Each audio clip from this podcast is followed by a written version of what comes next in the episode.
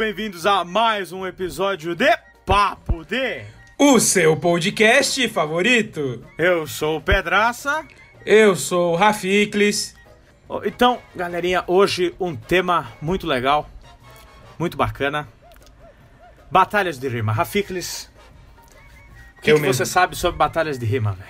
Cara, eu eu não sei muito sobre batalha de rima. Eu já eu já eu, eu sabia mais antigamente. Antigamente eu, eu escutava muita batalha de rima e assistia no YouTube, mas ultimamente não, não vejo muito. Mas é um negócio bem legal. Eu gosto. Eu vou ser sincero com vocês, eu não sei porra nenhuma. Porra nenhuma. É. Mas é por isso que a gente tem duas pessoas aqui que conhecem, né? Inédito no Papo D aqui. Convidados. E, e sabe o que é melhor que um, Rafa? Dois. Dois. Então, por favor, senhores, se apresentem aí. Nome completo, RG, CPF, quatro números atrás do cartão. Por favor, se apresentem, senhores. É, posso falar primeiro? Pode. Ah, se vocês quiserem. Fala rapaziada, eu sou o Balweb. Eu apresentava. sai daí, louco. Zoeira. É, mano, meu nome é Lucas, é, meu vulgo é viajante e é isso, tô no Papo D. Satisfação aí, obrigado pelo convite. E é nóis. Salve, salve aí todos os ouvintes. Meu nome é Bruno Balweb. Meu vulgo é Balweb porque é meu sobrenome, obviamente, né? Agradeço terem me chamado aqui pra poder estar participando. E vamos que vamos, né? Vamos ver como é que vai ser esse desenrolar aí, essa brincadeira. Espero que seja da hora. Eu também espero, né? Au, au. Caralho, É, mó da hora. Os, os caras falaram, ó, mó satisfação tá aqui. Nu- nunca esperava isso. Muito bom. Adorei. Obrigado, Os caras iam falar o quê? meu? Mó tristeza. É, exatamente. Desgraçado, me chamou, tá queimando uma vida. hora da minha Podia vida. Podia estar de boa no, no ventilador, mas não, os caras estão passando calor pra gravar isso aqui. Bom, então, rapaziada, vamos vamos começar pelo, pelo básico aqui, né? O que, o que é uma batalha de rimas, senhores? Por favor, expliquem-nos. Legal, posso explicar, viajante? Ou você quer explicar? Pode explicar, Balweb. Basicamente, uma batalha de rima é uma espécie de evento, uma espécie de movimento onde MCs de diversas áreas, enfim, independente, se enfrentam duelando com rimas, né? Não é basicamente só como a gente vê nos sons, né, que são rimas estruturadas, né? Você pensa em rap. Batalhas basicamente é um argumentando contra o outro de uma maneira onde o que argumentar melhor, rimando, ganha, né? Existem variações desde batalha de sangue, batalha de tema, que seria uma batalha onde você não pode atacar o outro, a batalha de sangue você pode atacar o outro. E tem essa variação, mas basicamente é quem argumentar melhor, rimando, ganha, e é isso que é uma batalha de rima.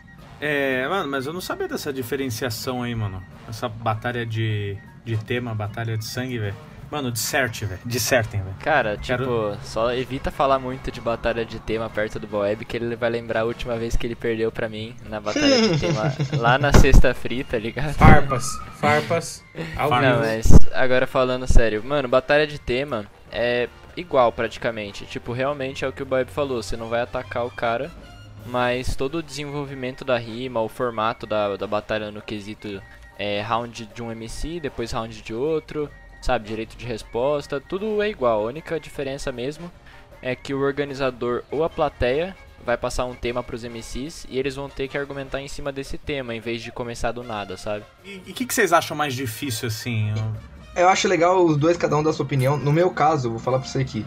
é, eu acho que o lance do tema, é, ele é muito mais freestyle, né? ele é muito mais improviso. Por quê? Porque o cara vai te dar um tema, é como se você não tivesse um adversário. As pessoas confundem muito isso. Batalha de tema você tem que cagar pro seu adversário, é como se ele não existisse. Você vai pegar lá os 30 segundos que eles te deram e você vai rimar sobre o tema. Então você tem que improvisar 100%. Não tem como você decorar nada, vir com algo de casa ou esperar que alguém fale alguma coisa pra você responder. Não. Você vai fazer os seus 30 segundos ali e você tá ali. O sangue, né? Acaba sendo aquela coisa onde o cara vai te atacar, então você tem que responder aquilo que ele falou, né? Se você responder uma coisa que ele não falou, é porque você decorou, então, consequentemente, você não tá argumentando. Então, pensando em dificuldade, pra quem não tem o costume, o tema é mais difícil. Eu, particularmente, acho o tema mais fácil hoje. Porque eu consigo fazer o que eu quero ali sem ter que me preocupar em falar de outra pessoa. Mas pra maioria das pessoas o tema é mais difícil porque não estão acostumados a fazer freestyle. Você entendeu? Agora, É, eu ia, eu ia falar isso, tipo, o tema, quando você falou no início, né, que você achava mais fácil, eu não. Né, no início você falou, eu não acho, eu não acho, tá ligado? Porque assim, o tema você tem aquela coisa, se você começou, vão vir ideias na sua cabeça, tá ligado? Tipo, você, sei lá, o tema é meio ambiente. Tudo, todo o seu repertório, tudo que você estudou na sua vida, tudo que você ouve em notícias, tudo sobre meio ambiente, vai, vai passar tipo num flash na sua cabeça. E você vai pegar alguns tópicos, algumas coisas e montar rima. Só que querendo ou não, claro, você consegue fugir disso, assim, não, não tô dizendo que você vai ficar só nisso. Mas as primeiras coisas que você pensa são as coisas mais óbvias. Isso tanto numa batalha de sangue quanto de tema. Tipo, Uhum. sempre que alguém te dá um ataque, a primeira resposta que vem na sua cabeça geralmente é uma resposta mais batida, tá ligado? Que todo mundo. Então, no meu ver, é, o tema ele não é, não tem essa parada de ser fácil, assim, sabe? De tipo, ah, ou, ou de ser difícil. Eu acho que ele é um desafio totalmente novo. Uhum. Tipo, não. Eu acho que é, é muito dif- diferente de você rimar batalhando sem ser tema do que ser tema. É o que formato que- é o mesmo, mas a, a criação da rima, tipo, eu não tô conseguindo explicar, mas a, a forma que você Sim. constrói a rima na sua cabeça é diferente, tá ligado? Eu, eu acho que tem uma coisa também, eu acho que varia muito do tema, né? Porque, por exemplo, eu, né? Eu, todo mundo sabe que eu sou viciado em Avatar, né? Se cai um tema de Avatar, Opa. o cara me dá uma hora, eu vou ficar uma hora falando de Avatar. Agora, se o cara vira pra mim e, sei lá, fala uma coisa nada a ver ali, mano, sei lá, Graciliano Ramos, que eu não anjo porra nenhuma, eu não vou conseguir fazer um negócio. eu, no máximo eu vou falar ali do Sagarana ali e já é. Não, Sagarana é outro, é o Vidas Secas ali. E vou ficar nisso e não vou sair disso, né? Você entendeu? Então eu acho que Não, varia, exato, varia exato. muito do tema, né? Então. E também tem uma outra coisa que a gente esqueceu de falar, que tem batalha de personagem também, né? Além de tema e, e sangue, que é como se fosse uma mescla dos dois, entre aspas, né? Porque você incorpora um personagem, o cara fala, ah, sei lá. Eu contra o viajante, os caras sorteiam lá dois personagens. Aí eu caio como, sei lá, Fred Krueger e o viajante cai como Faustão. A gente tem que fingir que a gente, que a gente é essas pessoas, entendeu? Então assim, eu, eu não sou mais o Balweb, eu sou o Fred Krueger e ele é o Faustão. Então a gente tá incorporando uma espécie de personagem, como se fosse um tema, mas tá se atacando com sangue. Então também Esse, tem esse esse formato. formato é legal, eu curto bastante. Caralho, esse parece ser bem legal mesmo. Eu não sabia que tinha. É, é que pouca Cara, gente faz, pouca gente faz. É, tipo, tem muitos formatos na verdade, só que Uhum. esses são os mais populares, né? Tem, tem Uhum. também o ataque temático, que seria tipo esse de personagem, só que é, o- é o tema, só que você vai atacar, você vai usar o tema pra atacar, sabe? Então, então Uhum. existem variações assim no, no meio.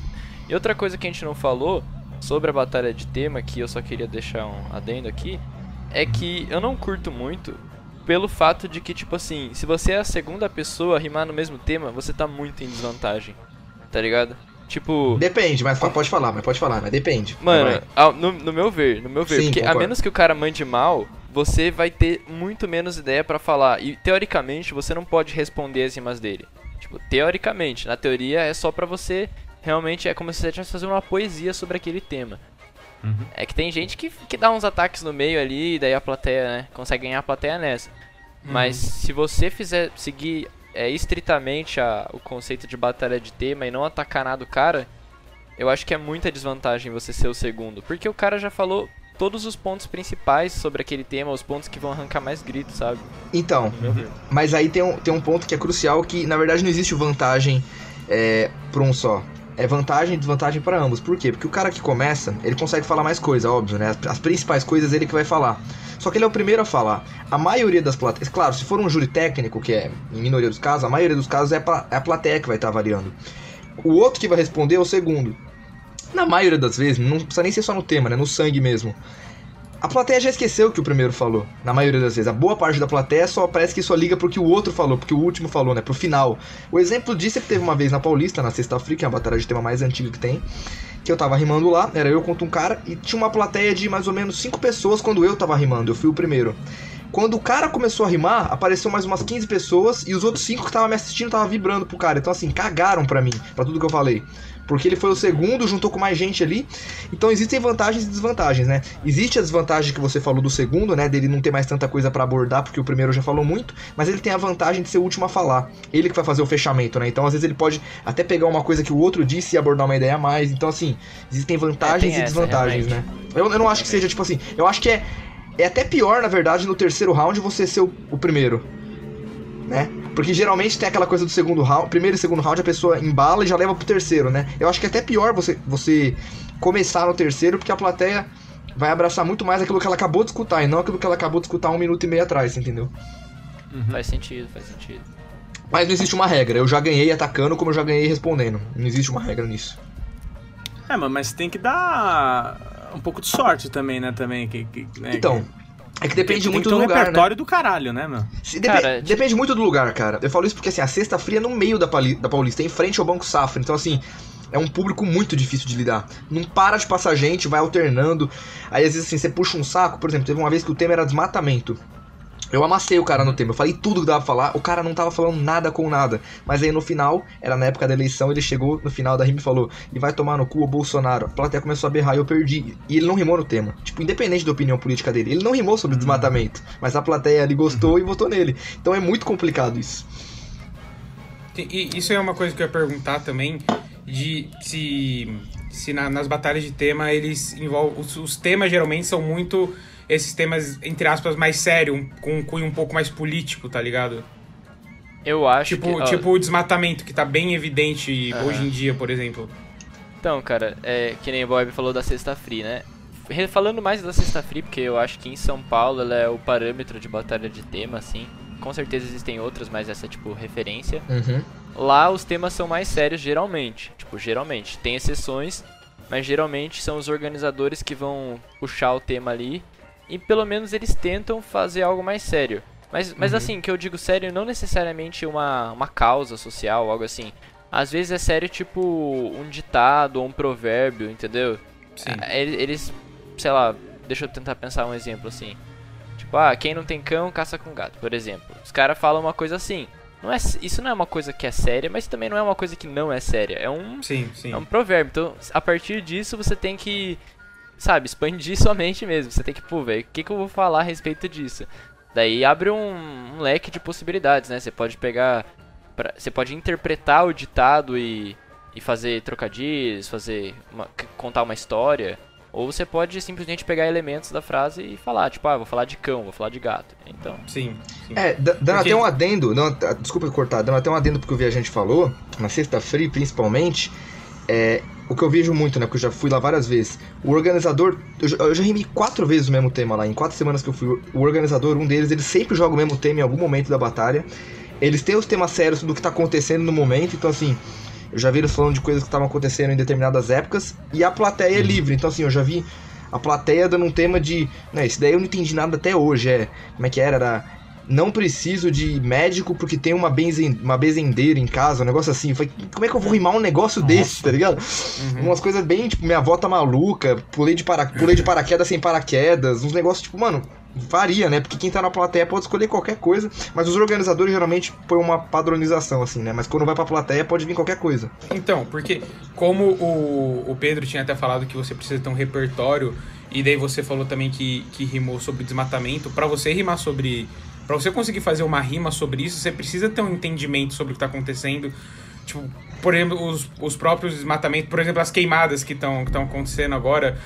Se, se cai um negócio desse, você precisa ter um repertório pra, pra saber o que vai falar, tipo, do aquecimento global ou das queimadas criminosas, tá ligado? Então Sim. é, é um bagulho bem difícil, assim. Com certeza. Não, mas- mas- Quanto mais é, mas- repertório, mas- melhor. Quanto mais você conhecer sobre o Sim, assunto, melhor. Sim.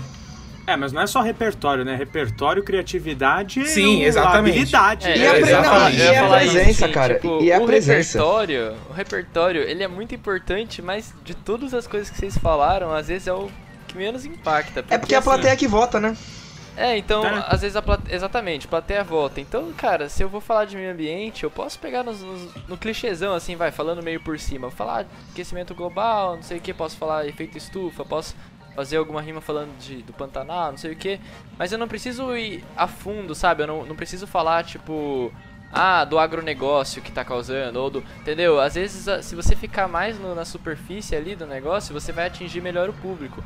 Então, cara, ao meu ver, assim, tudo depende de como você vai lidar com o público, sabe? Porque sim. não adianta nada você ser um Einstein ali e o pessoal não tá entendendo nada do que você tá falando. Com certeza. Eu já sofri É, bastante por realmente. isso aí. Não, Você usou referências muito profundas, Zé? É porque eu gosto de rimar de um jeito um pouco mais sério, assim, um jeito mais complexo. Uhum. E eu não tenho uma presença de palco, assim, muito boa, né? Às vezes, às vezes a minha dicção não ajuda muito também. Então, as pessoas não... Às vezes passa batido, ou às vezes se distrai. Por isso que eu gosto bastante do Santa Cruz, né? Já mudando um pouco. porque o Santa Cruz é uma batalha sem beat, é a capela.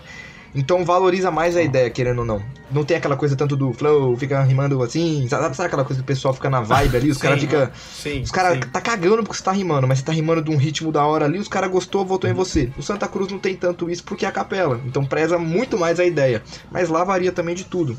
Mas deixa eu ver a gente também falar sobre isso, porque eu acho que ele ia falar alguma coisa eu cortei. Não sei se eu cortei, né? cortei não? Não, é porque o Discord piscou aqui, eu achei que tinha cortado. Não, e, e essa. Essa batalha da, da Santa Cruz, eu acho que você uma vez você me falou, né? Que ela é, ela é antigona, né? Ela é, ela é tradicionalíssima, né? 13 anos esse ano. Ah, caralho, Então. então, criança, velho. Você ter uma noção, é, alguns nomes aí talvez você conheça, outros não, mas é, que já passaram pelo Santa Cruz. Emicida, Fábio, Opa. Fábio Braza, Rashid, Uhum. Projota e por aí vai. Muita gente já passou pelo Santa Cruz, inclusive o Emicida é um dos maiores campeões do Santa Cruz, ele já ganhou mais de 100 edições. Então assim, pra você ter uma noção, é, ganhar mais de 100 edições de uma batalha é algo que poucos MCs fazem. E do Santa Cruz ainda, você ganhar mais de 100 missões, é, 100 missões, ó, 100, Ah. 100 batalhas, O MC tem mais de 100? tem. É um dos, Caralho, é um dos maiores sabia. campeões. O, o, o Coel tem, tem bastante também, né? Mais de 100 também. Mais de 100, né? Nossa, mano, porque é, é- é- são quantas edições por semana? Uma por Uma semana. só. É uma por semana. Caralho. Faz uma conta aí, Caralho. vai dar umas. Ah. Se você fizer por 13 anos, aí acredito que vai dar umas 700 e cacetada aí, sei lá. Nossa E senhora. os caras ganhou tipo um sétimo do negócio, entendeu? Eu lembro que eu tinha feito essa conta, o maior campeão não é ele, o maior campeão é o Marcelo Gugu, que é um dos fundadores. Ele ganhou, pegando o número de vitórias que ele tem, daria, tipo, se somasse, como se ele tivesse ganhado por dois anos seguidos, né? Não foi seguido, mas como se ele tivesse ganhado por Caralho. dois anos seguidos. Os caras ganham muito. Então, assim, é uma É batalha absurdo. foda, mano, é antiga. E eu sempre falo que qualquer MC que quer ser MC tem que passar pelo Santa Cruz. Se não passar pelo Santa Cruz, não, não se considera MC. Não tô falando nem de ganhar, mas tô falando de passar por lá. Tem que rimar pelo menos uma vez lá pra se considerar Bom MC. que não precisa ganhar porque eu tô no, no podcast aqui, mano. Então, então se eu não fosse MC, tô devendo ganhar o Santa ainda, mas quem sabe ano que vem não sai É, vai. Ah, então, e uma coisa legal, inclusive, o Santa Cruz ele nunca parou. Só na pandemia. A única coisa que parou o Santa Cruz em 13 anos foi a pandemia. Se o, San- se o, a sá- Deus. se o sábado do Santa Cruz caísse no Natal, rolava. No Ano Novo, rolava. Rolava? Páscoa, rolava. Caralho. Independente. Ele nunca foi parado, o Santa Cruz. Ele é, Nossa. é infinito. É uma loucura. Por quê? Caralho. Eu já perguntei isso daí pra um dos organizadores antigos, né? Ele não tá mais. Mas ele falou que era o quê? Isso eu achei até bem interessante. Ele falou, cara, eu tenho família pra comemorar Natal, essas coisas. Mas tem muitos MCs que não tem e eles não têm onde ficar nesses dias. Então eles vêm pra cá e rimam se eles quiserem. Quem não quiser, não vem. Então, assim, é interessante isso até. E é muito. É, você ver a proporção É do mesmo? quanto é surreal. Só a pandemia parou o Santa Cruz. Foi a única coisa em 13 anos que conseguiu parar o Santa Cruz. Só a pandemia. Mais nada parou. Nada. É, mas aí eu acho também que é uma força maior, Sim. né? Ah, não, nem- com certeza. Com certeza, É, com né? certeza. Tipo, é, é- é válido, né? Por isso que eu falei graças a Deus, né? Não, Porque, não tipo, só válido como certo. tá É, exatamente. Não, sim, sim. Porque, porque teve algumas batalhas que não pararam, né? Durante Então, a pandemia, né? Esse que é o problema. Teve umas que pararam, voltaram. Aí tem o pessoal fazendo. Tipo assim, tem uns que estão fazendo em estúdio, com poucas pessoas. Não acho que é certo, mas é menos mal, pelo menos. Mas o problema é os caras que estão voltando em batalha de praça, com um monte de gente assistindo. Aí fala pro pessoal ir com máscara. Isso não tem nexo, eu sou totalmente contra isso. A maioria dos MCs também é contra, mas tem muito MC também que tá indo. E assim, eu particularmente. é, não tenho mais consideração nenhuma pra uma pessoa que tá fazendo isso. Eu não, não quero ter nenhum tipo de contato ou respeito por qualquer pessoa que esteja fazendo isso, porque pra mim é assassinato fazer isso. Mas é minha opinião, né? Pode falar aí, viajante. Não, pô, tipo, fiquei até sem jeito, tá ligado? Porque. não, é que o negócio realmente é sério, mano. E eu lembro no início, assim. É... Eu sou organizador da Batalha da Norte, o Baweb também organizou na Rosa. O Ana Rosa, se eu não me engano, tava parado já, né, Baweb? Tava, Tava- que tava dado- difícil, tava embaçado pausa. esse ano. Ele ia, Tá ele ia ligado, tá voltar, ligado. isso é até engraçado, na hora que ele ia voltar, É, ia voltar. a semana da começou, pandemia né? começou, aí não deu pra voltar. Pois é. Então, eu organizo a Batalha da Norte lá em Santana e eu lembro assim, tipo, quando começaram a falar, o pessoal tava querendo muito batalha, sabe? Tipo, lá sexta-feira lota a praça. O pessoal tava falando, falando, a gente se pronunciou, falou, ó, não vai ter batalha essa semana.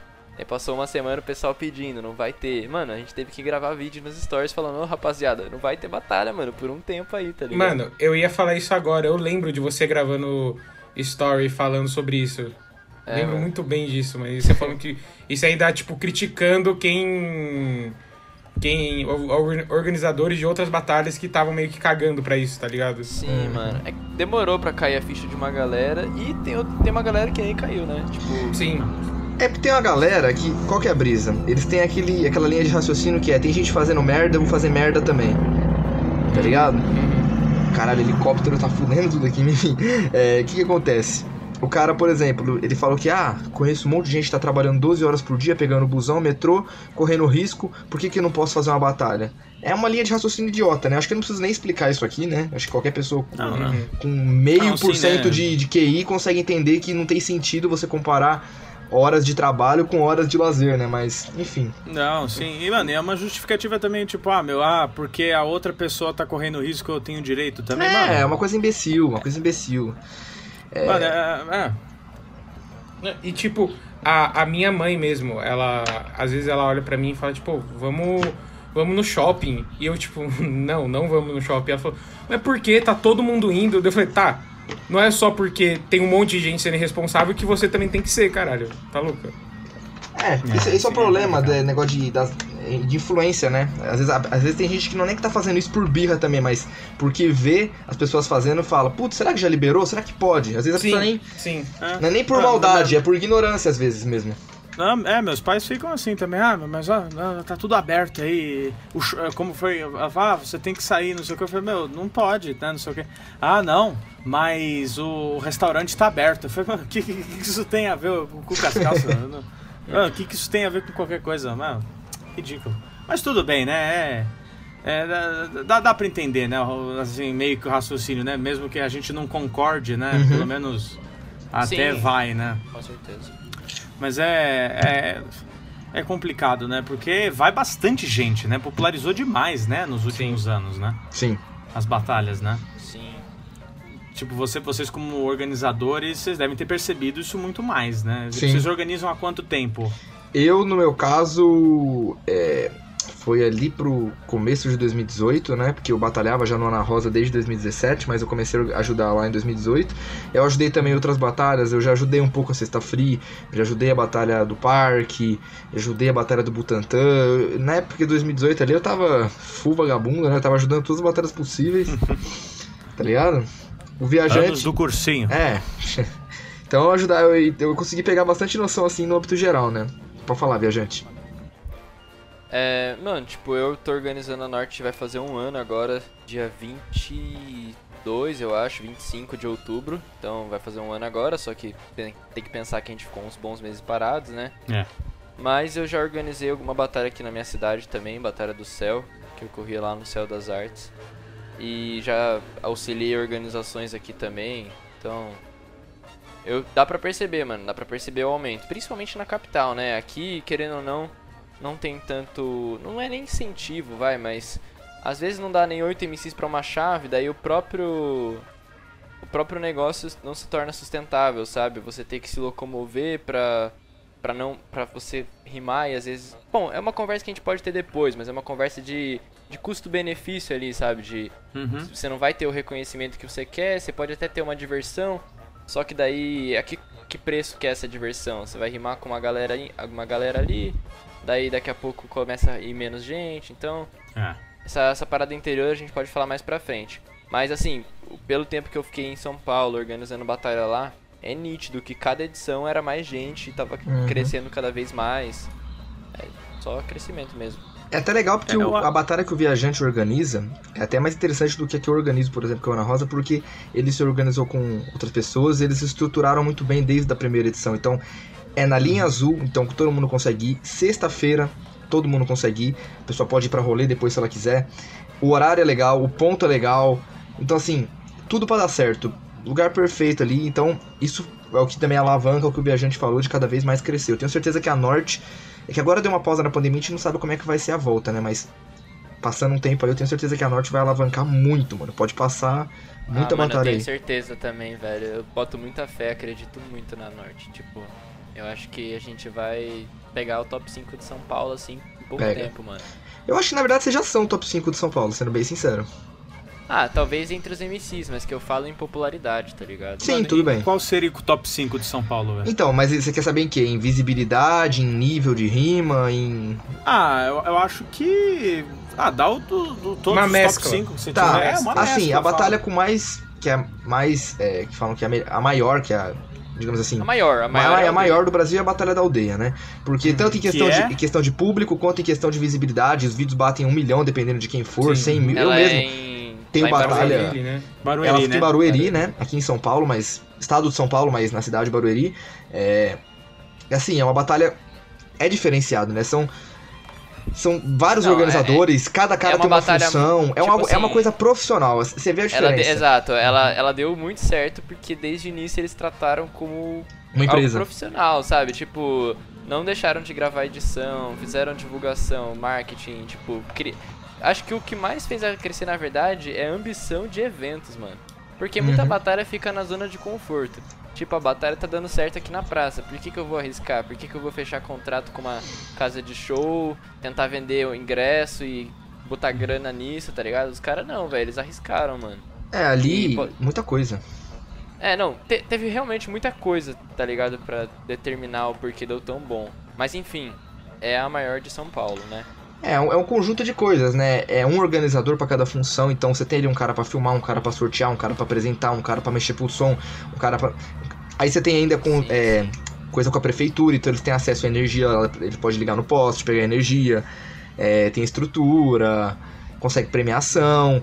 O que ajudou muito também é que os MCs da época, quando ela tava começando a aldeia, MCs que já tinham uma visibilidade se juntaram com a aldeia e meio que impulsionaram, um impulsionou o outro, né? Uma sinergia ali. A aldeia impulsionou o MC, o MC impulsionou a aldeia, então ela teve de tudo pra dar certo. Deu, todas as coisas deram certo com a aldeia, né? Pensando assim, disparada é a aldeia.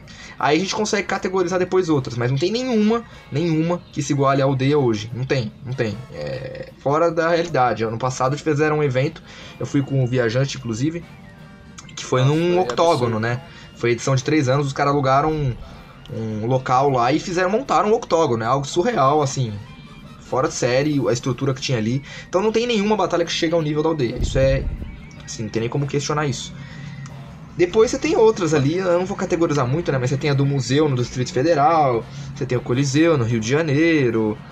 E por aí Ah, vai, assim, né? Por, por estado você consegue citar uma batalha que se destaca Isso. por estado. Verdade. Mas a questão, mas, mas realmente, se você for ver a questão, se você somar tipo em público em barra influência, né? Não influência regional, influência nacional. É, se você somar o Coliseu com o museu, com o tanque antigamente, tipo, se você somar todas essas, não, tá ligado? Não chega em questão de números, não chega ao pés- aos pés da aldeia, tá ligado? Cara, tem uma. Mas Pode falar, pode falar. mas assim, mas é, só respondendo a sua pergunta lá, né? Se fosse fazer um top 5 de São Paulo, eu acredito que em termos de visibilidade seria a aldeia, depois o Vila, talvez. Leste, tem leste, leste. Ah, tem a Leste. Atualmente a Leste, né? Mais de 100 mil inscritos já. É, tem o Vila também, que tem mais de 100 mil inscritos. Eu acho que seria o top 3, talvez. Então, é que é, que é complicado fazer um. Na verdade, eu acho que não teria como categorizar isso. Tem que pensar só na aldeia e o resto ficar alternando. Porque teve momentos que a Batalha da Quadra foi, a maior, foi uma das maiores de Ah, São sim, Paulo. sim. Aí passou um tempo. Hoje a batalha não tá nem fechando chave de 16. A Leste, há uns meses atrás, não tava fechando chave de 8 MCs e hoje tá com uma lista de mais de 50 esperando pra batalhar. Então as batalhas vão alternando. A única que se mantém ali e não muda é a aldeia. Todas as outras têm uma variação. Então é difícil fazer um top 5. É, realmente. Principalmente agora, né? Que também a gente tá na pandemia, a gente não É. sabe com, com que força as batalhas vão voltar. Pode ser que. Eu tava. Nem sei se posso falar aqui, mas tava falando com organizadores de uma batalha aí que. Bom, sei lá, não sei se tem autorização. Mas os caras, eles estão com um projeto de, tipo, revolucionar o negócio, assim, já. Sabe, tipo, batalha pequena, que cola 8 MCs na chave, mas os caras fechando com estúdio, fechando com isso, não sei o que, então. Então realmente não dá pra falar muito, mas eu acredito que a volta disso, né, quando tiver tranquila a questão da pandemia e tudo mais, quando for voltar esse tipo de coisa, vai mudar bastante o cenário. Vai continuar crescendo como tá crescendo, mas eu acho que os holofotes vão mudar um pouco. E vai Mano, eu acho que eu acho que vai vir muito mais forte, tá ligado? Então, eu, eu acho que tem du- duas possibilidades. Ou vai cair. Assim, ó, em questão de público, de visibilidade, vai vir muito forte. Isso é inegável. Mas talvez em questão de rima caia o nível. Eu tenho certeza disso. Por que, que acontece?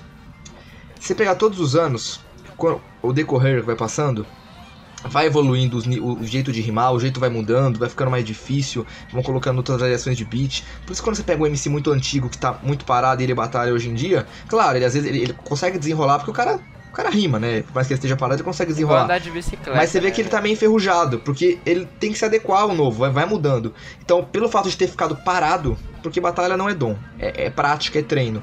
Pelo fato de todo mundo ficar parado, eu tenho certeza que vai abaixar um pouquinho o nível, mas questão de visibilidade vai vir mais alto.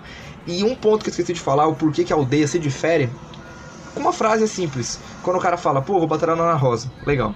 Vou batalhar na Norte, legal. Vou batalhar no Coliseu, legal. Vou batalhar na aldeia. Porra, vou batalhar na aldeia? Já muda. Só com essa frase você vê que aldeia é aldeia. Porque quando você fala que vai batalhar na aldeia, todo mundo já, já dá uma regalada no olho. Pô, sério? Como é que você conseguiu? Então, É verdade. Tipo assim, ah, mano, vou batalhar na aldeia. Vai você e mais 15 amigos no trem assistir você rimando lá, tá ligado? Tipo, É, se porque é eu- concorrido, não é? Não, Sim, é concor- mais de velho, 100 eu pessoas lembro- na lista Mano, pra batalhar. últimas, edições, últimas edições era mais de 100, velho. Tipo, pra, pra ser sorteado assim é, é difícil, mano. é muito E difícil. querendo ou não, mano, daí cola MC de fora, daí os caras, tipo, dão vaga pra MC de fora. Isso daí é outra discussão, tá ligado? Isso daí é, é uma coisa de organização por organização. Eu não vejo problema, dependendo da forma que isso é feito, tá ligado? Mas assim, daí às vezes cola MC de fora, de última hora, tá? Começa a chorar lá. Pô, mano, eu vim do Rio de Janeiro, não sei o que, vou ficar um dia em São Paulo só. Os caras colocam o cara pra rimar, daí você vai ver, sobra duas vagas pra sorteio pelo tipo 70 MCs de São Paulo que são de outras regiões. Às vezes o cara veio lá da Zona Leste, ficou 3 horas no trem, tá ligado? Não tem como, é só peneirar, cara. Por, por exemplo, é, É- é- 16 é vagas. complexo. É 16 vagas. Você tem uma lista de mais de 100. Só que 8 são ranking. Então metade das vagas do 16 você já não vai ter acesso. Tem acesso a 8. Das 8, você tem alguns MCs que não estão no ranking, mas são da casa. Que eles não vão deixar de batalhar. Os caras vão colocar eles pra batalhar lá. Você já come mais umas duas, três vagas. Aí tem os de outro estado, que nem a gente disse, dependendo de quantos for, já come todas as vagas. Então, assim, se tiver uma, duas vagas, já é muita sorte, você entendeu? É uma coisa bem complicada isso. E assim, essas duas vagas sendo disputadas por 100 pessoas, né? Então, embaçado. É, é complicado, né? Porque são só- se- é, 16 vagas é muito pouco, né? Pra 100 pessoas. É né, porque que não tem como você fazer mais que isso, tem que pensar que é uma chave, né? Dos 16, 8 Ah. contra 8, depois 4 contra 4, depois 2 contra 2, e cada batalha demora mais ou menos 10 minutos, assim, você pensar, porque tem apresentação, vibe, não sei o que. Faz uma conta aí. São. É, uma hora e pouco, né? É, E, e cansa, cara. Você vai ficando de pé lá, tipo assim, às vezes a, a gente. Eu admito, não vou ser hipócrita não. Às vezes não era sorteado, passava lá os 8 MCs da primeira fase, né? Que você espera pra ver se é sorteado. Cara, você já ficou de pé no trem na ida, porque quem. O Rafinha sabe, né? Pegar o trem ali pra sentir Itapevi. Sim. Se você Deus. conseguir sentar Que é. desgraça. É, então. Daí você já tá de pé lá, tá ligado? Daí você chega na batalha, fica mais uma hora em pé. Mano, você fala, quer saber, vou pra casa, tomar um banho e dormir, tá ligado? E também tem a Não, questão do é. novo. Tem a questão do novo. Eu falo isso porque nas primeiras batalhas que eu fui, eu conseguia ver todas as batalhas, eu ficava em pé, eu ficava ali alucinado, vibrando pra todas as batalhas. Ah, sim. Depois de tanto tempo que você vai, você já não tem nem mais saco. Tá ligado? Você, você Ah. passou quatro batalhas, você vai. Tá, legal, vou, vou dar uma resenhada aqui, vou conversar com meus parceiros. Você não quer mais ouvir batalha, tá ligado? Você, não- você vai lá mais pelo, pelo que tá acontecendo, mas você não tá afim de ficar concentrado, prestando atenção em todas, tá ligado? Às, às vezes você dá um sim, cinco, às vezes você vai lá e quer ver, mas. Você entendeu? É complicado isso. Por isso que é. Isso é mais pro MC, né? Pra plateia já é diferente. A plateia geralmente vai pra isso, né? Realmente. Tipo, é, isso é foda, porque a gente como MC tem um dever moral, entre aspas, de evitar ao máximo isso, né? A Uhum. gente que, pelo menos a gente, na verdade, a gente como organizador. Porque só a gente sabe como é, tipo, falar, galera, cala a boca aí, mano, tá tendo batalha aqui, tá ligado? Ou fica quieto, ou cola aí na roda, presta atenção. Porque, tipo, quando é a gente manda, a gente quer que tenha gente olhando, a gente quer que o pessoal esteja atento. Uhum. Então é complexo. E, e a forma como eles se desenvolveram, infelizmente ou felizmente, proporciona isso. Porque eles são tão grandes e o evento é uma vez por semana só, vai ter 200 pessoas na praça em um dia. E isso é est- estatisticamente falando, você não consegue colocar 200 pessoas prestando atenção por duas horas de pé, tá ligado? Cansa, Não. cansa muito, cansa muito. Eu imagino, né? E, e- e é a questão do que você falou mesmo, do novo também, né? Tem hora que. É claro, é- é- eu acho que é igual esporte, né? É, É exatamente. tipo, tem uma hora que você fala, porra, mano, isso aí eu já vi mil vezes, mano. É claro, toda, ruma, toda, toda rima é nova, né? Naquelas, né? Nem Naquelas. toda, é, É, nem toda. De certa forma, né? Nem toda. Mas, mas, mas tem uma hora que você deve, você deve ficar de saco cheio também, né? Porra, vai, mano, cu, isso aí, que nem o via- viajante falou, né? Tipo, ah, porra, eu vim aqui, tô cansado pra caralho, não fui escolhido, meu, vou dar uma sentada, meu. Não, é, É sim, foda, né? Com certeza. Mas, pelo amor de Deus, é, não, eu entendo, normal também, normal. Normal. Mas agora falando, né, dessa. Né, da, da- toda essa grandiosidade da aldeia, né? E algo que eu posso confirmar, né? Porque eu, como leigo, né, eu. Eu. ah, eu conheço, né? Porque é recomendado às vezes no YouTube, né? Às vezes vira até meme, né? Né, Baweb? Como você virou meme, né? É. E, e- eu, eu- Mano, vai a pergunta pra vocês. ó. Qual. Pra vocês, assim, qual é a, a- a batalha que vocês mais gostam de ir participar, assim? Ó, posso falar primeiro, depois o viajante, beleza. É, assim, a que eu, as que eu mais gosto. Ana Rosa, Norte e Santa Cruz. A aldeia eu gosto também, mas esse desgaste acaba me não colocando ela como uma das primeiras, entendeu? Porque a chance de eu batalhar é muito menor.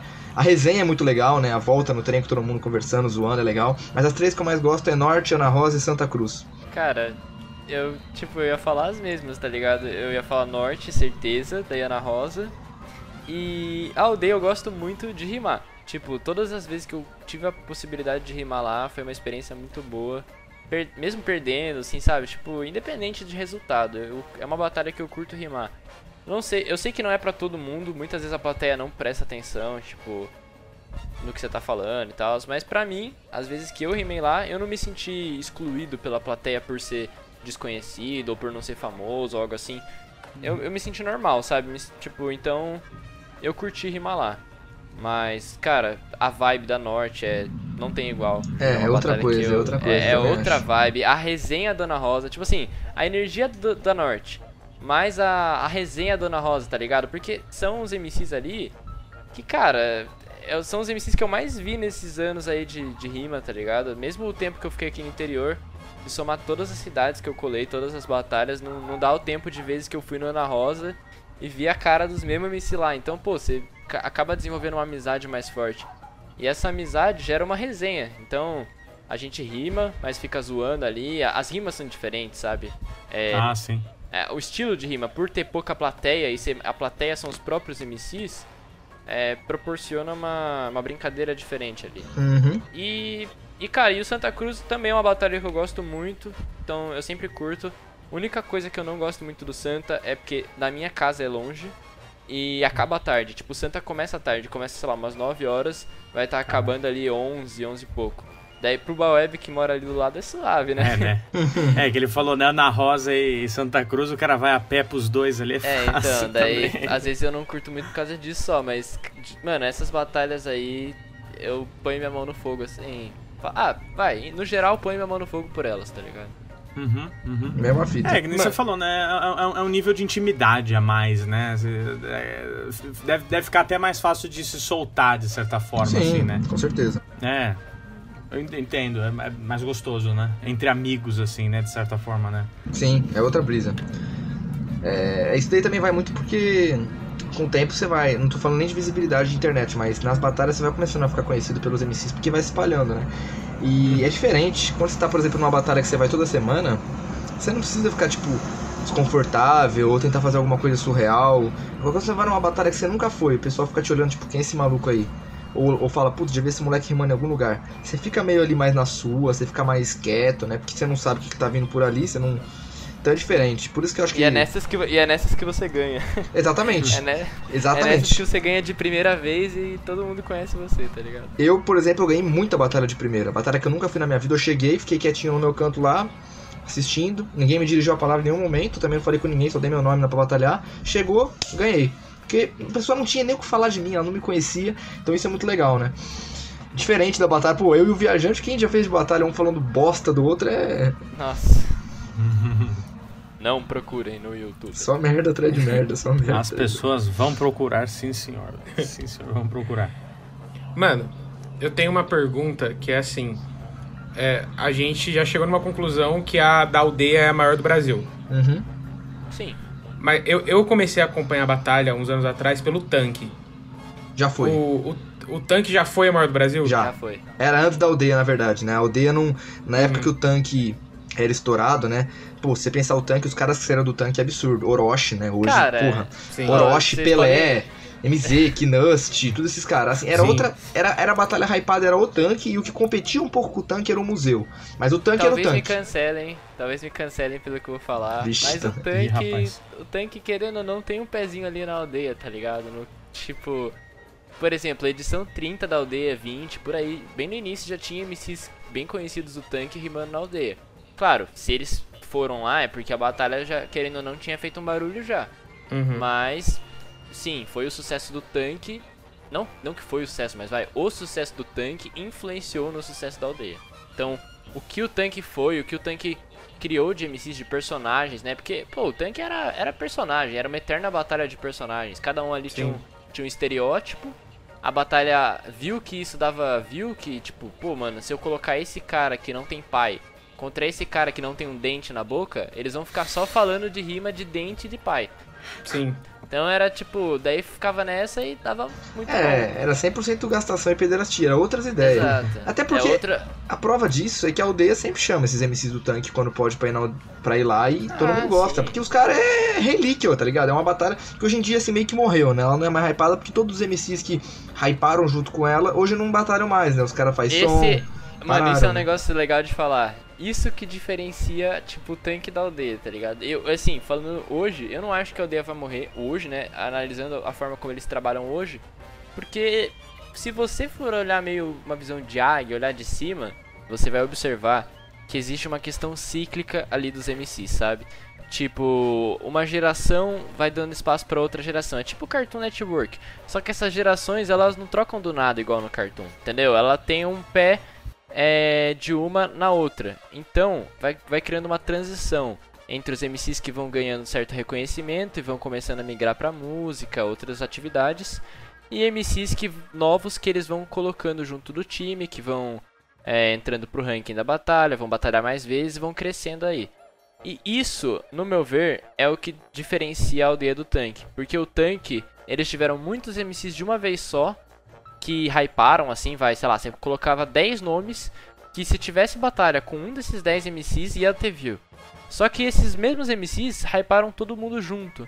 E, consequentemente, saíram, entre aspas, junto. Eles começaram a fazer show, é, começaram a fazer música, e colar em estúdio. Enfim, a batalha não era mais aquilo lá pra eles, sabe? Porque vai cansando eventualmente. E esse eu acho que foi a grande diferença. A aldeia não, ela desde o início ela conseguiu, é, como eu posso dizer, sediar MCs é, que foram crescendo, mas criar um certo grupo ali que se mantinha, sabe? Uma, uma certa resistência ali pra, pra nunca ficar sem ninguém. Pra, pra sempre manter os holofotes e tudo mais. Então, até um adendo disso que você falou, é, é porque a aldeia observou com o tanque, né? ela aprendeu com os erros do tanque. Então o tanque não era estrutu- estruturado ali, não pensava no futuro, só tava lá naquela brincadeira ali, os MC, pá, enquanto vocês estão fazendo lucrar, ter view, beleza. Aí quando saiu todo mundo de uma vez, tomaram no cu. A aldeia observou isso e fez o quê? Sempre eles tinham meio que uma. Até hoje tem um pouco disso, né? Eles não vão falar que eles têm isso, mas eles têm. Os de primeira, segunda e terceira linha, entre aspas, assim, que eles classificam pra eles ter esse controle. Então os primeiros ali são os que trazem a visibilidade pra eles, querendo ou não. Eles sabem que se esses caras saírem, eles já prepararam de segunda linha pra se tornarem os primeiros. Depois os terceiros e no segundo. Tem isso, isso acontece. É, eu, eu não sei se tão. Não, claro, não é, não é desse jeito assim definido. É. Mas eles têm mais Sim, ou menos sim, em sim. mente, assim. Ah, esse, Ah, é, esse MC aqui, ó, ele é um MC que tem potencial pra hypar. Vamos dar mais oportunidade pra ele, vamos ir construindo a imagem dele, porque se, se, esse, se esse outro sair, ele, ele chega. E não tá errado fazer Com isso, tá certíssimo não, não fazer tá. isso, tá não, certo exato, fazer isso. Eu ia, eu ia falar isso agora. Isso daí é o tipo, É o eles encontraram uma forma de tirar dinheiro com uma atividade que, pô, hip hop, querendo ou não, até ainda hoje, né, é muito desvalorizado, então eles conseguiram fazer o movimento se tornar uma empresa. E isso não é ruim, sabe? É, se você mantém as bases do negócio, se você ainda tem os mesmos princípios do porquê você começou aquilo, só, só tem vantagens, tá ligado? Hoje eles conseguem ali manter uma organização. Eu não sei quantas pessoas são, mas eu chuto aí pelo menos uns 8, tá ligado? Mas Oito, acho que até 10. mais, viu? Talvez até mais. Então, pensa, salário dessas pessoas, é, mais investimentos que vão caindo pra própria batalha, equipamento, tudo. Pô, cara, eles eles fizeram um Dá pra ver negócio, evolução, dá pra ver evolução. Assim, eu- Tá, eu, é, não peguei, notável, eu não peguei a fase ruim deles, mas teve uma vez que eu fui lá, no ano, acho que foi ano passado, retrasado, não me lembro agora, que eu fui lá fazer um vídeo com eles. E ainda dá pra ver que a casa ainda tinha umas coisas de reforma, é, ainda não tinha uma estrutura tão boa, mas já era aldeia, já era aldeia mesmo assim. Agora os caras estão numa puta casa melhor, conseguem dar uma pá de comida pros MC, dar ali, às vezes até abrigo, quando os caras precisam vir de outro estado, né? Então assim, é, evoluiu bastante, mano, querendo ou não. É uma coisa que toma uma proporção Sim, e- gigantesca. E, bom, só antes da gente trocar de assunto, só outra coisa falando da aldeia que eu achei muito legal é que eu ouvi falar, né, da, da organização que eles têm planos pra ano que vem pagar todos os MCs que rimarem lá, tá ligado? Não sei se vai ser em royalties, eu acho que não, porque divisão de royalties é uma burocracia imensa. Mas assim, pô, isso já é tipo um primeiro passo aí de valorização ao MC gigante, sabe? Se se outras batalhas futuramente aderirem, né? É que é difícil, tipo, eles podem, então. Tem a monetização do YouTube, né? É Exato, vai demorar, vai demorar para ter outra batalha que consiga fazer isso, mas independente, sabe? É um, é um passo muito muito legal, Sim. então é algo da hora de se ver. É uma, uma espécie de profissionalização do É, porque negócio, é, né? é perfeito você falar isso, porque o que acontece é justamente isso. As batalhas não são profissões, não, não, não é algo sustentável para os MCs. Por que, por que que muitas vezes os MC batalham? Claro, tem uns que batalham só por lazer, porque gosta, mas tem muitos que querem crescer. Não só como em nível de, de rima, mas com visibilidade. Por isso que a aldeia sempre é mais almejada, porque a aldeia é a oportunidade de você conseguir view. Eu falo por mim mesmo, não que eu, sei, eu não tenho muita visibilidade, mas eu saí de um Instagram de 600 para 4 mil em um dia por causa da minha batalha. Hoje eu tô com 8 mil e pouquinho, mas eu ganhei 4 mil seguidores praticamente em menos de 24 horas por causa de uma batalha. Então, assim, imagine isso em uma proporção maior. A visibilidade que pode trazer. O cara começa a ganhar patrocínio no Instagram, começa a poder fazer som com não sei quem, que é mais famoso. Então, a batalha em si não é algo sustentável. hoje em dia, Ela não é elas sustentável, são- não é elas são uma uma, profissão. vitrine. É, exatamente. É, é como se fosse aquela. O olheiro do futebol, né? O cara vai olhar É você. porta de entrada, É, né? o, o cara lá, vai- o olheiro do futebol vai olhar quem é o jogador que joga bem. Se você viu que o cara é monstro, puxou e botou ele num time. É a mesma coisa com a batalha. Os caras E- tá rimando ali, isso, a visibilidade isso desses é um vai gerar música. problemas, Isso é um dos problemas que eh, daí volta naquilo que a gente tava falando do tanque, tá ligado? A batalha, ela gerou visibilidade pra eles, mas ela não coloca comida na casa deles, tá ligado? Ela coloca na casa do organizador e olhe lá, e olhe lá. Então, é tipo, essa parada que a aldeia tá fazendo agora, tá- essa profissionalização, né? Isso é importante, sim. Talvez hoje a gente não note a diferença, mas eu acredito que é difícil falar, mas talvez daqui 5 anos a gente tenha MCs conseguindo viver de evento, assim, de batalhas pagando cachê pra rimar em evento, organizações pagando, royalties talvez. Então, quem sabe, né? Com o crescimento. Cara, o crescimento é notável. A, a Batalha da Norte, com menos de 3 meses de duração, tava tendo vídeo, assim, entre dois MCs que nem famosos eram, pegando 30 mil visualizações.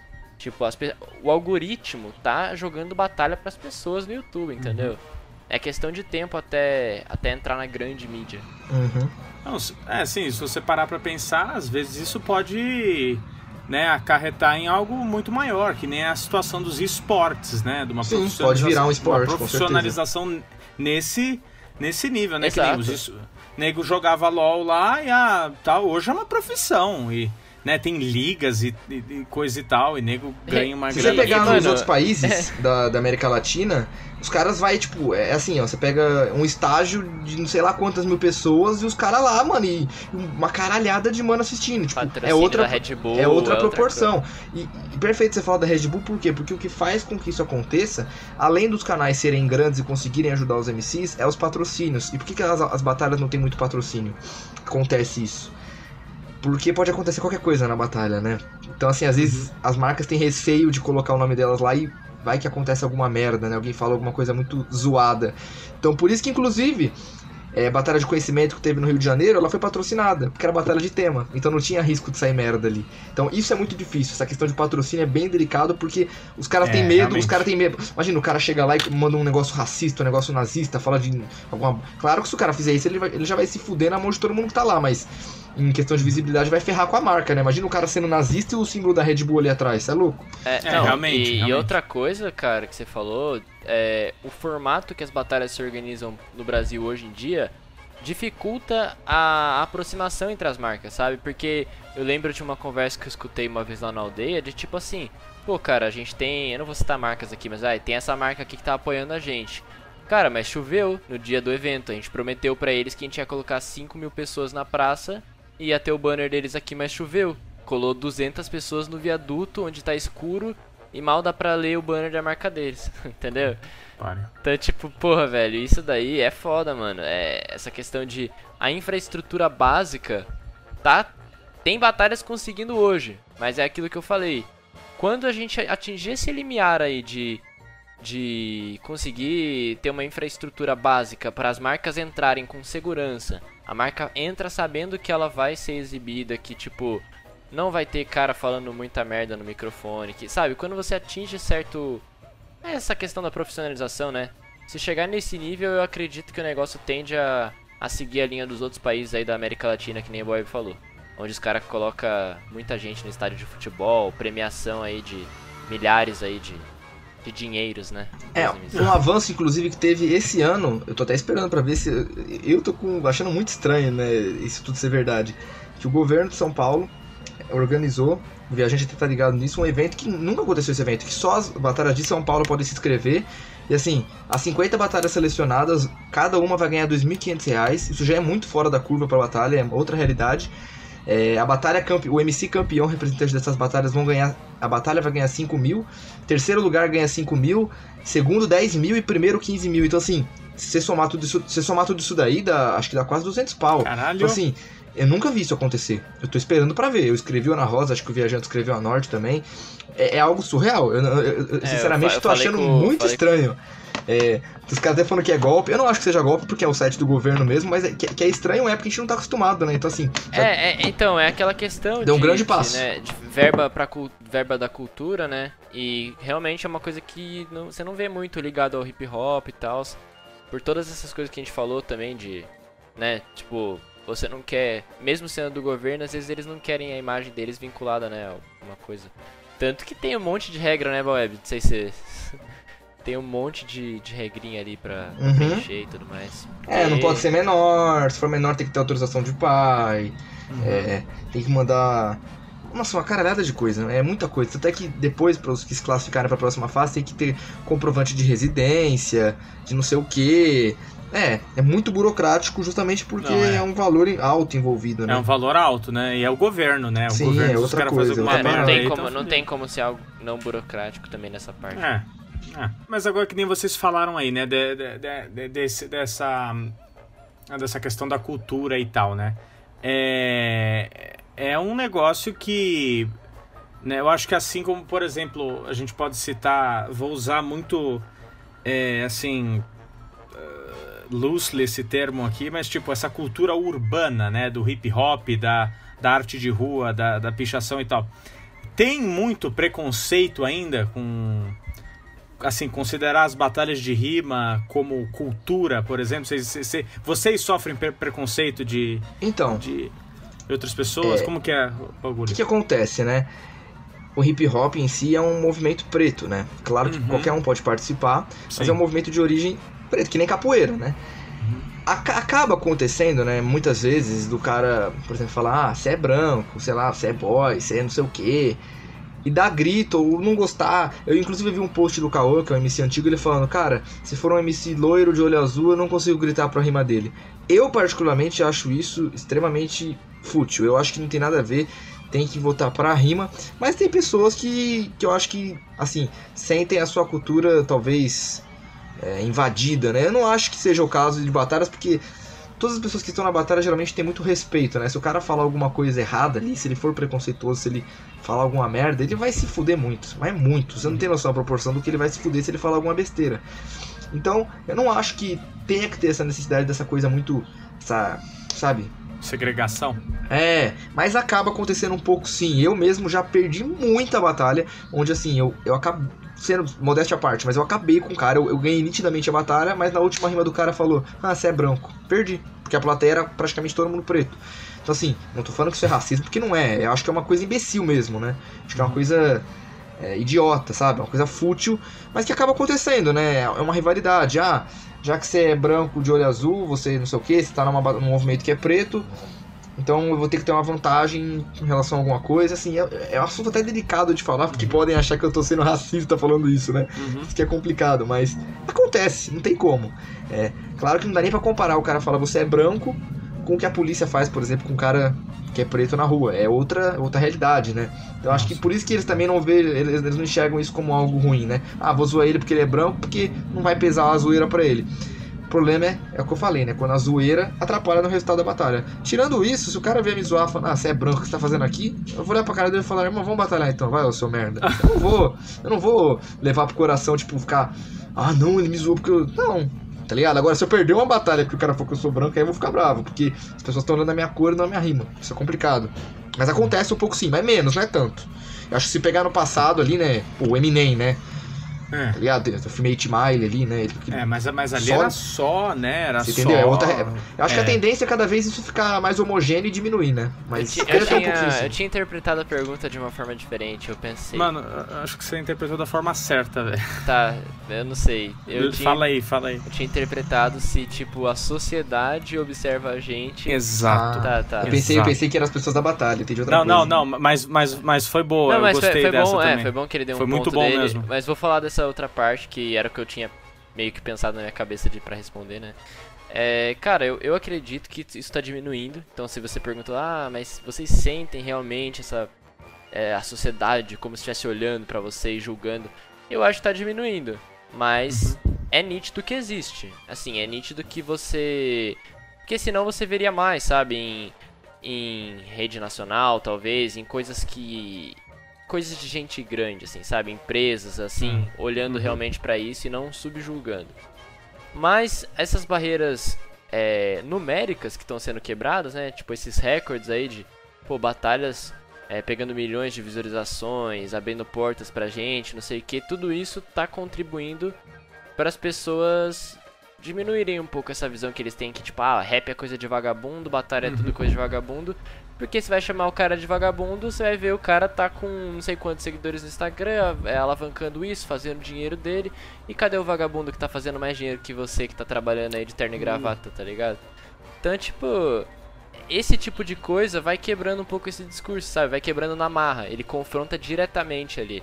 É, mas é claro, você não precisa disso pra confrontar esse discurso, né? Você é, existe toda a outra luta aí, toda toda a parte da da resistência mesmo, da cultura, da, da sim, sabe, movimentos aí que muitas vezes não são tão grandes, rodas pequenas, mas que lutam di diariamente aí contra esse contra essa visão da sociedade de que, pô, batalha é uma coisa É a falta do conhecimento também, né? A, falta- a fa- a falta de saber que existe, né? Eu falo isso porque é, uma vez ele ia perguntar pra mim, ah, você cola lá na aldeia? Eu falei, irmão, às vezes eu colo, mas é difícil batalhar lá.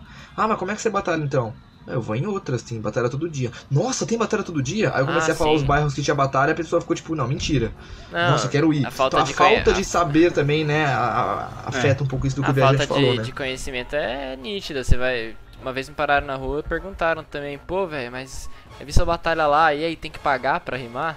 Tá ligado? Tipo, Ah. Porra, cara, não, não tem que pagar pra rimar não, mano.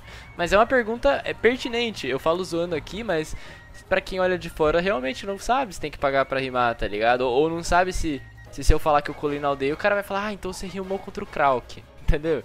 Tipo, é um negócio muito superficial e, e tudo muito, isso muito. toda essa todo esse espaço que as batalhas estão ganhando vai quebrando isso então vai quebrando esse preconceito que a sociedade tem vai quebrando a- essas dúvidas que as pessoas têm a respeito vai abrindo espaço para mais gente então eu, eu acho eu só vejo positividade no cenário pro, pra daqui daqui para frente sabe Sim, e também tem a questão das pessoas não, não entenderem o que é uma batalha, né? A gente vê, por exemplo, uma pessoa assistindo uma batalha em reação, em específico, uma pessoa que é leiga do assunto, né?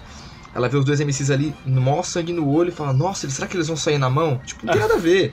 Os MCs fazem isso porque a gente mesmo faz isso porque é pra botar pressão na cabeça do cara e faz parte você ficar ali afrontando. Mas você- ninguém vai sair na mão. Tem um caso ou outra parte que é. receita Alô, mesmo. Guinho. Queremos você aqui. Não, mas peraí. É tipo assim, é, esses bagulho é. Não, não acontece, você entendeu? As pessoas ficam em choque, ou, nossa, será que o cara ficou. Nossa, putaço. É que nem o UFC, tá ligado? O UFC, na maioria das vezes, os caras saem na mão, acaba o bagulho e os caras se abraçam. Tem uns casos ou outros que o cara fica putaço e não se olha na cara. Mesma coisa com a batalha, tá ligado? É, A maioria, a maioria os caras ficam suave e tem um caso ou outro que o cara fica bravo. viajante de Tatuí contra Maxita Você lembra disso? Oh, óbvio que eu lembro. Você quer que eu fale do negócio do Guinho? Fala, fala, fala, fala.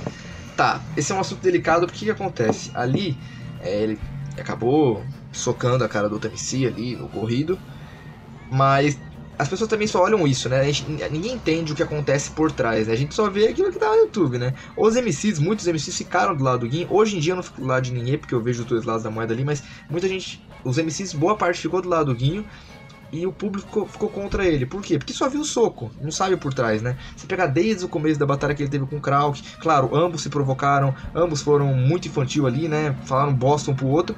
Só que, por exemplo, o Krauk saiu como algo bom. Todo mundo falou, nossa, o Krauk é foda. E o Guinho e a ex-namorada dele, tipo assim, foram massacrados.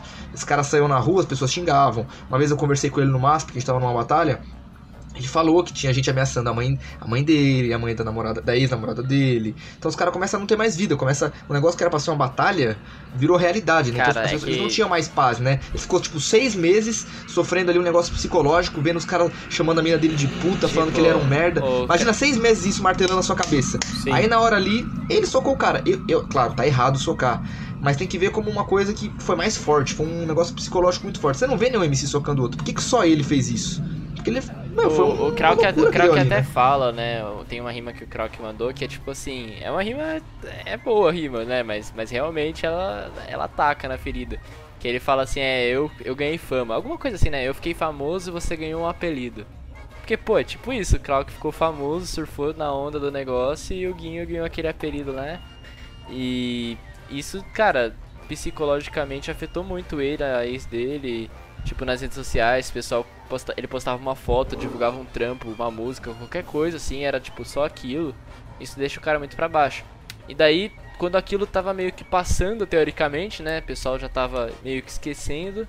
Um, um certo MC revive isso numa batalha com a mina dele na plateia, com a mina dele do lado ali, então tipo, ex-mina no caso. abalado. Então, então foi um uma série de fatores aí que, que provocou isso, mas Uhum. já dando um salve aí pra quem não conhece muito Batalha e tá escutando, ou pra vocês aí, isso não acontece muito. Então é realmente é um caso ou outro. É raro, raro. E não- é- E já foi e- resolvido também. Isso já foi resolvido. Os dois já conversaram. O Krauk já foi no Flow Podcast falar sobre isso. É uma coisa que assim, passou já. Ô, que você tá citando a Hoje em- concorrência aí, pô. Não, Ah, não é nem concorrência, mano. Não se preocupe. tem que. Tem que. Tem que. Ah, são, são citações, né, irmão? Por exemplo, o Silvio Santos cita a Globo. Por isso É, que ele é. concorrência, então, é, exatamente. concorrência é desleal, né, velho? Pra poder Ah, tá mil anos luz, mil anos luz Mano, na frente. Exatamente, mano. Você acha, É, que, o- você, acha que o, você acha que o Igão e o Monark não estão escutando isso aqui? Lógico que estão, caralho. Eles estão pegando, é, mano. Eles só não Tá pegando- tá pegando fonte dica aí, ideias, é, tá escutando? É, mas a fita é essa, tipo, foi uma coisa que aconteceu. é, f- é, eu já fiquei uma época do lado do Krauk, uma época do lado do Guinho. Hoje eu não fico mais do lado de ninguém porque eu vejo que os dois erraram, mas já foi resolvido. E o ideal agora é deixar as pessoas em paz, né? Nem ficar xingando o Krauk, nem ficar xingando o Guinho, porque já passou, já foi resolvido, os caras já conversou. Então, tipo assim, se eles já se resolveram, por que, que os outros vão ficar atacando eles, né? Mano, o, o tanto que o Guinho já deve ter ouvido, tá ligado? Chega uma hora que estoura, não, não tem como. História, mano. História. Pensa em uma situação da sua vida onde você ouviu muita merda e tem um momento que você ficou puto e foi pra cima. Com Sim, certeza, já sim. fez Mano, uma Já sempre tava- tem, sempre uma vez tem. eu tava com o Guinho lá no Vila, chegou um moleque assim, tipo, pedindo pra tirar foto com ele. Cara, o cara tava traumatizado. O Guinho, depois desse incidente, ele, tipo, até ficou meio. Pô, mas se realmente é meu fã, você quer tirar uma foto na humildade, ou você vai postar pros seus amigos, vai, tipo, postar zoando, tá ligado? Tipo. Eu escutei o Guinho perguntando isso pro moleque, o moleque ficou mal sem jeito, porque claramente o cara só queria tirar uma foto pra postar, tipo, ah, é o Guinho, kkk, tipo, zoando, assim. É complicado. Esse, esse, esse é um dos grandes problemas da internet hoje em dia, tá ligado? É. que o, o, o pessoal acaba com você de, de um jeito Nossa, ao é. absurdo. Cara, As- esse, esse negócio de da- da internet, seja de cancelamento ou, ou simplesmente de tipo as pessoas levam as coisas da internet de uma forma absurda pro, pra Nossa, vida Leva, real, mano. sabe? Acaba, acaba com a vida da pessoa. Mano, E- postou naquela porra daquele Twitter, mano. Acabou sua vida, acabou sua Sim. carreira. Você tá, fu você tá fudido, mano. É Impre... Nossa senhora. Não, e, e, tipo, isso pode ser bom. é, não, não isso do Twitter, mas assim, a, a coisa da internet em- jogar alguém do nada pra mídia. Isso É, pode ser vai bom, te que nem você vê. positivo Você ou vê, ah, negativamente. o cara lá que fez um meme lá, o, como que é o menino lá da. É Rui, como que é que ele fala? O Mário, o Mário, É, o, o Mario aí, tipo, o cara fez uns videozinhos pá e estourou, tá ligado? Muito do nada. Isso foi bom pra ele, entendeu? Não, Sim, hoje Bom. tá gravando com o Neymar. É, então, isso daí não, não atacou ninguém e o cara fez a vida dele. Agora tá viajando. Eu nem sabia desse negócio do Neymar aí. Mas, É. tipo, o cara ganhou, sei lá, mudou uma chave na vida dele. Não, essa, essa questão da internet, do Twitter, né? da- dessa dispersão que teve aí. Mas, em compensação, você pode ter o efeito contrário de. Às vezes uma fake news, ou. Não só isso, né? Às vezes alguma coisa que aconteceu foi tirada de contexto e tal, e Uhum. destruiu a reputação de alguém, ou. Sei lá. É como É, porque o cancelamento ele, vem- ele vem através do compartilhamento, né? De você ficar espalhando a, a notícia. E as pessoas só compartilham aquilo que é polêmico, né? Então você vê um cara assim, É. o cara faz um puta som, com uma puta métrica, com um puta conteúdo, ninguém vai compartilhar. Aí o cara faz uma diss, que é um som atacando outra pessoa. Todo mundo É, vai aí- compartilhar. Você entendeu? Então é, é questão do, da polêmica, né? As pessoas É. não olham os, seus- os seus acertos, só olham os seus erros. Isso é, é Exatamente, muito é- complicado. a, ga- a galera gosta de ver seus fracassos. né? Sim. Isso aí é uma coisa É. bem Isso merda. é, é Scha- Schadenfreude, né? Isso É uma, isso é uma coisa merda. humana, né? Tipo, a internet É. só a internet só proporciona isso. Se você for, se não É, tivesse a internet, também teria, só que numa escala menor, né? Mano, é uma Uhum. espécie de vídeo cacetadas maligna, né? Você gosta de ver as pessoas se fudendo, Se né? de fudendo, uma né? maneira. É uma merda isso. Mas é, mas é o que o viajante falou, é, é, é algo humano, né? É, é complicado. Ah, você, quer ver o, ca- você quer ver o cara bem, mas não melhor que você. Sim, exatamente. Exatamente. Exatamente. E acho que uma coisa leva a outra, né? Que é péssimo, péssimo. É, impulsiona muito, mas é igualzinho, realmente, o viajante acertou na mosca. Te pode impulsionar alturas inimagináveis, mas também se quando quando e, e se você andou, pisou errado, escorregou, meu irmão, você tá fudido. Meu. É, mas é isso mesmo. Péssimo, péssimo. Mas, tipo, nessa questão, nessa questão também agora de, de, né, de, de impulsionar, assim, né? É. Tipo, o que que, que, que, cê, é, assim, pra vocês, assim, que que, que, que, que que as batalhas trouxeram pra vocês, assim, tipo... Positivo ou negativamente, você disse? Os dois, meu, os dois. Tá, vamos, vamos lá, de cada Bob, vez. vai lá, falar primeiro, depois eu viajante. Positivamente. Mudou muito a concepção que eu tinha de algumas coisas, né? Até alguns pensamentos que eu tinha. é, melhoraram em relação a você conhecer novas pessoas, pessoas de diversos lugares. Melhorou também a questão de locomoção. Eu aprendi a andar em São... Antes, assim, claro, sabia locomover, mas era algo raso, né? Depois de um tempo, pô, qualquer lugar que você falar pra mim, eu sei chegar. Sem me virar, sem me largar no meio de um lugar, eu sei voltar pra minha casa por causa das batalhas, porque eu já fui em, em muitos lugares. Evolução também de comunicação, né? Minha comunicação melhorou 500%, né? Quando eu tenho os trabalhos da faculdade, consegui muito bem por causa disso. É, Conhecimento, visibilidade, Uhum. isso são as coisas mais básicas né, que a gente fala, né? Eu, eu tô falando bem su- superficialmente, porque acho que o Viajante vai falar também, eu deixo até pra ele falar mais disso. E negativamente, essa coisa do cancelamento, né? Se você falar alguma coisa ali às vezes errada, você pode ser cancelado por isso. Então, assim, até a rima do Bolsonaro, né? Uhum. Eu mandei a rima do Bolsonaro de uma maneira cômica, né? Só que aqui as pessoas falam, porra, mano, tá fazendo apologia pro cara? Eu falo, cara, não tô fazendo apologia pra ninguém. Eu sei imitar o Scooby-Doo, eu sei imitar é, Ah, a caralhada de Cruz. gente, tá ligado? Eu não tô Inclusive eu já fiz uma brechó. rima disso. Eu já fiz uma rima sobre isso. Tipo, eu sei imitar muita gente. Eu não, eu não sou aquela. Os, os caras tava me. Tinha gente que tava me vendo como se eu fosse o Bolsonaro ali. Falou, você, você, você não tem que estar no movimento. Claro, é uma minoria. Então tem um pouco desse cancelamento ali, que é uma, uma coisa ruim. E uma outra coisa que eu acho muito ruim é porque a batalha, ao mesmo tempo que ela te dá muita coisa boa, ela traz a sua vida em outros aspectos. Eu falo isso porque, cara. é, o bagulho aí me, me atrasou em muita coisa, mano. Tanto pra faculdade quanto pra trabalho, pra desgaste físico. É, é uma coisa que assim, você tem que ter um controle. Você não pode deixar o negócio tomar posse de você e passar do lazer. Começar a ser uma coisa que tem que ser uma rotina, você tem que ir todo dia, porque senão você perde o controle e você não, você não vai pra frente na vida, porque batalha não é sustentável. A partir do momento que batalha for sustentável e for uma profissão, tudo bem. Mas enquanto não é, isso que é o ruim. A batalha ela, ela é uma droga, mano. Ela te consome de um jeito que você não consegue largar e você começa a parar às vezes de fazer algumas coisas mais importantes pra ir em batalha. É isso é o que- problema. É que assim, cara. é, posso falar? Não sei se tem mais algum ponto. Fala, fechei, fechei. Isso aí que pode você falar. falou, tipo assim, a batalha, ela meio que te vende uma falsa ilusão, talvez, não sei se é o certo dizer, mas de que você vai virar no negócio, sabe? Porque você Uhum. vê muitas pessoas que viraram E tipo, não é que você não vai, você tá. Eu sinto que a cada dia eu tô mais perto disso. Acho que acredito que o Bob também, ou todas as outras pessoas que estão nesse meio que têm o mesmo sonho que a gente, de. Às vezes o sonho não é nem na música, às vezes você quer pegar essa visibilidade e criar um projeto pessoal algo que, sabe, isso vai ser útil para você. Mas enfim, a batalha ela te vende essa, esse sonho. Então ele tá ali, tá na sua cara. Você pensa, pô, mano, se eu acertar, é agora é minha chance, sabe? Se eu rimar bem, se eu viralizar na internet, não sei o que, porque está sendo filmado, batalha é uma coisa que as pessoas gostam, não sei o que, não sei o que.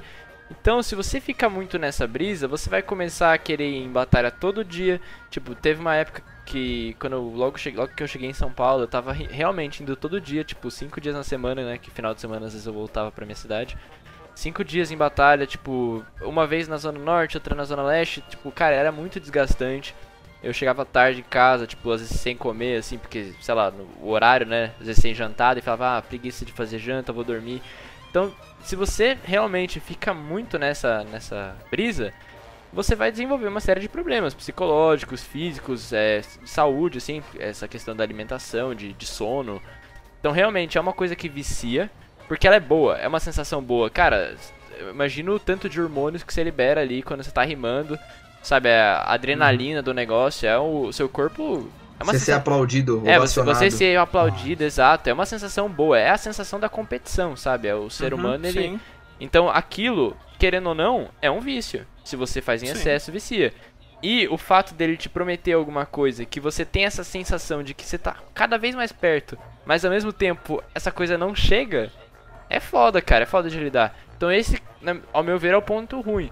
Mas pontos positivos é tudo que o Bob falou. Tipo, batalhas. Eu falo muito das amizades porque batalhas me proporcionaram conhecer muita gente. Tipo, eu, eu conheci o interior de São Paulo, as cidades que eu viajei, pessoas que eu nem conhecia.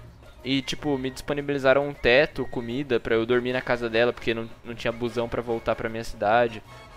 Tipo, isso daí, cara, querendo ou não, você conhece a família da pessoa, você conhece a pessoa, você Pô, você cria um laço, sabe? Tipo, todas as histórias, tudo isso assim, só vantagens. Então, Batalha realmente me acrescentou muito pra mim. Mas tem essa questão de que, tipo, se você, né, tudo, tudo em exagero faz mal, a gente sabe disso. Então, uhum. se você exagerar no negócio, vai, não vai dar certo. É. Mano, eu quero até aqui, já que você falou disso, viajante, pedir desculpa, porque lembro-me ano passado, viajante manda mensagem falando: Rafinha, estou em Itapevi, posso dormir na sua casa porque eu não tenho como voltar para casa? Só que no caso eu já estava dormindo. Só vi a mensagem no outro dia. Relaxa, eu consegui voltar aquele dia. Eu cheguei. Nossa, cara, esse dia foi muito triste, porque, tipo, eu nem fui sorteado lá. Nossa, foi muito triste, Rafa, não me lembra disso. Nossa, oh, até...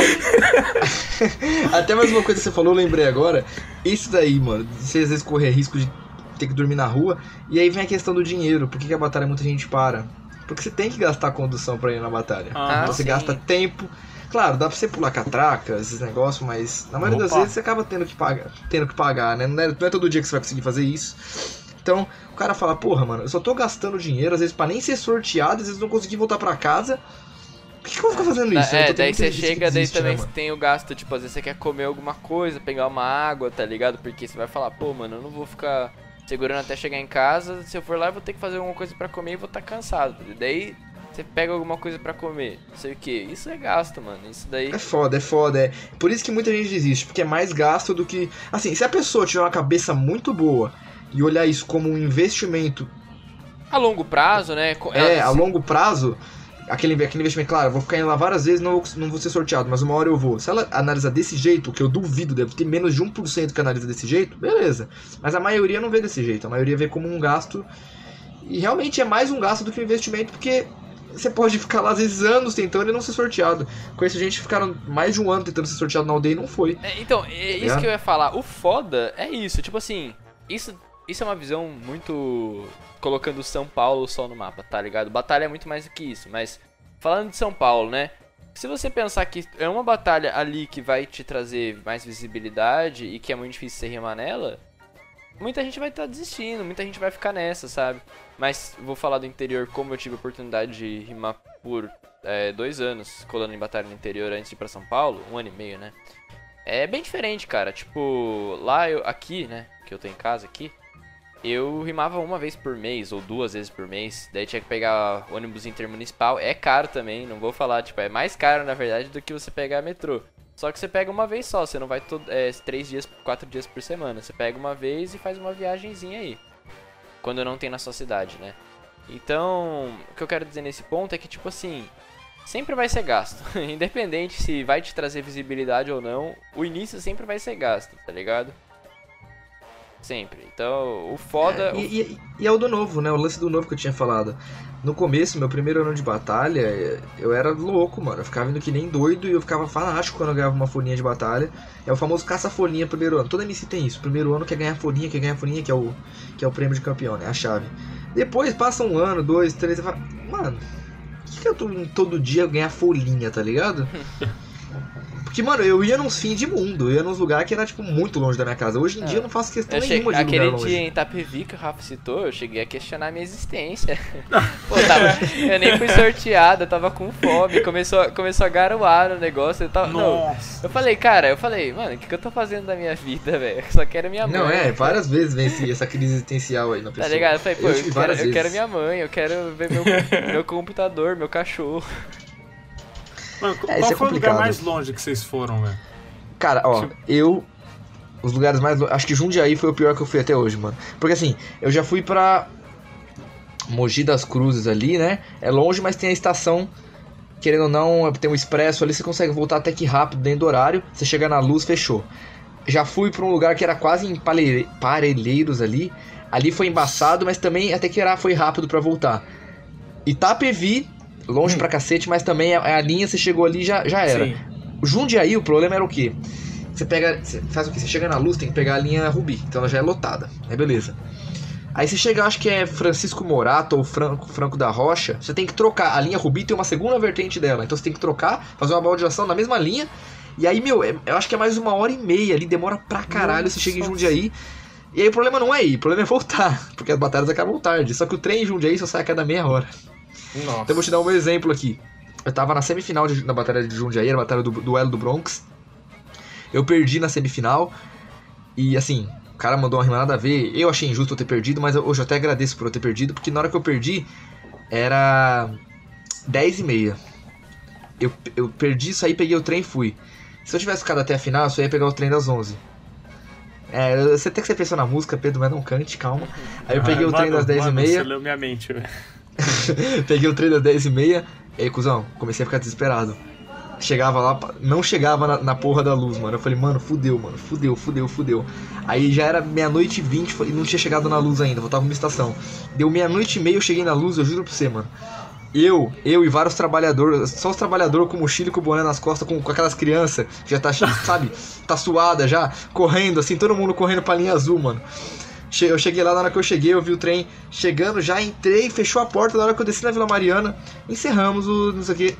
Galera, eu peguei o último do último, só voltamos às quatro da manhã, então assim. É. Jundiaí foi o pior lugar que eu fui, muito longe, muito pra, longe. Mano, mano, pra mim eu já, já perdi tipo, real, quando eu fui pra Guarulhos, mano. Guarulhos, nossa, em São Paulo, é, foi... O Guarulhos é até pior, eu acho. Cara, Guarulhos, porque não tem trem, você chega a um ponto, você tem que pegar um ônibus e depois andar mais um monte a pé lá, tipo, até chegar no lugar da batalha. Daí eu perdi na final, boy. Pensa isso, eu cheguei até a final pra perder pro é, Mota. Fudeu. Fudeu. pra perder pro fudeu. Mota, que é o campeão da casa lá. Daí eu perdi pro cara e, mano, falei, fudeu, velho. A gente teve que pegar, tipo, é, um Uber até um ponto de ônibus lá, que era um ponto que chegava mais rápido na estação, tipo, foi muito rolê. Daí chegamos na estação, tinha fechado já, tipo, acabou muito tarde. Daí eu nossa, eu tava com Shade, a gente pegou um outro busão que era. Ah, eu lembro, eu zoando Nossa. vocês, que dormir na Não, rua. Gente, é, você lembra de zoando, gente? A gente. Mano, a gente foi pra Penha, tipo, a gente falou, mano, é hoje que eu morro. A gente tava no meio da estrada. Nossa, tipo, os caras meia-noite na Penha, Não, daí teve, teve, uma hora que tava assim, era uma hora da manhã, a gente ainda tava lá, no meio da estrada, sem, sem bateria quase. Nossa, foi horrível. Daí, tipo, cheguei três horas da manhã em casa, eu morava na na pensão ainda, né, na República lá. Eu cheguei com o Shade, nem podia levar a gente lá. Falei, Shade, você não consegue voltar pra sua casa hoje, mano. Dorme aí no sofá.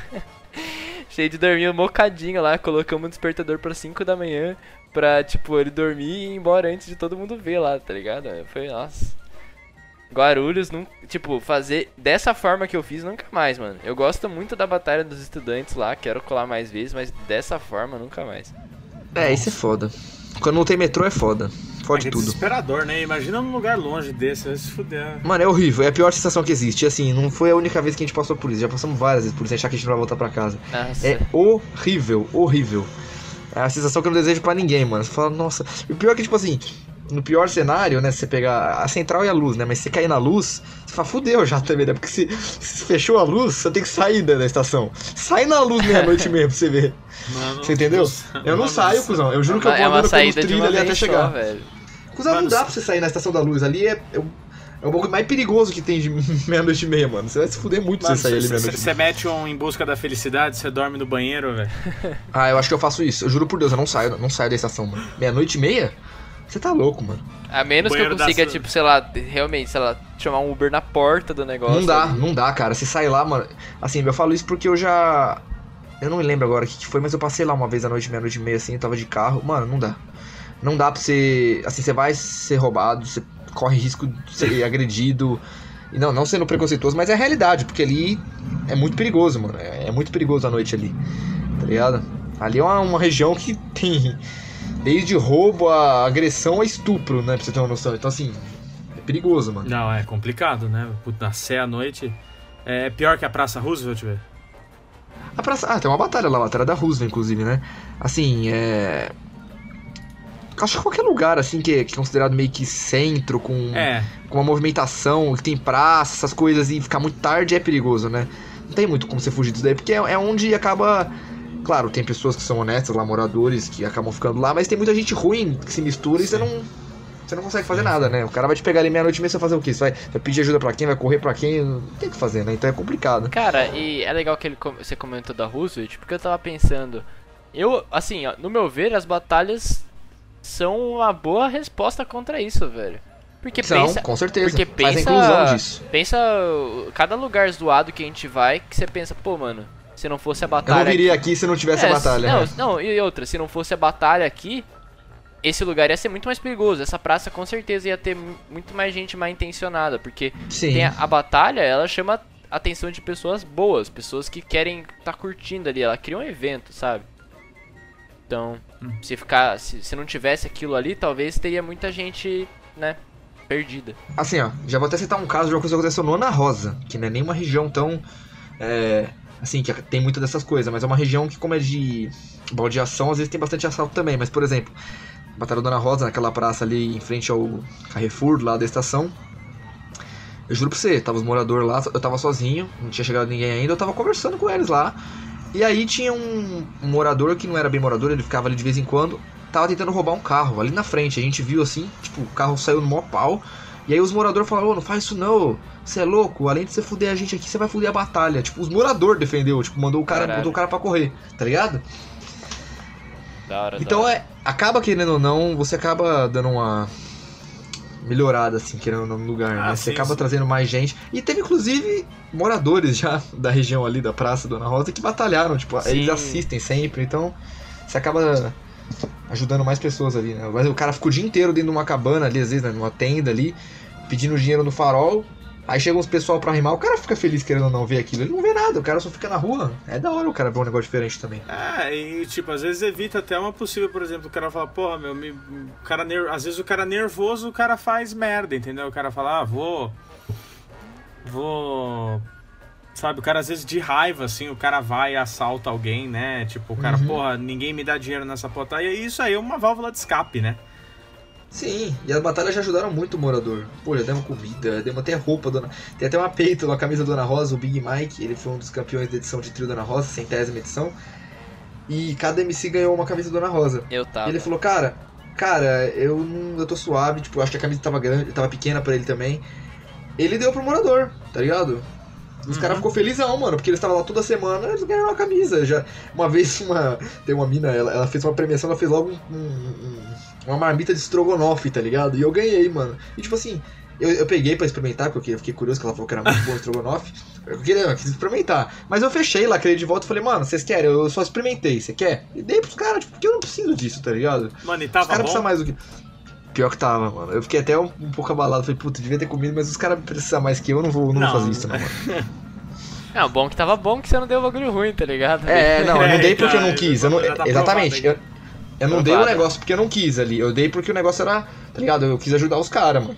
Se o negócio fosse ruim, eu não ia dar pra eles, não, mano. Você é louco, eu não gosto de fazer isso, mano. Esse negócio de dar coisa assim, eu acho, eu acho zoado, mano. Os caras que só dá roupa furada, resto. Nossa, Ah, isso aí é coisa de filha da puta. Eu, já teve um negócio que eu vi que eu fiquei. O cara mordeu um lanche do Mac.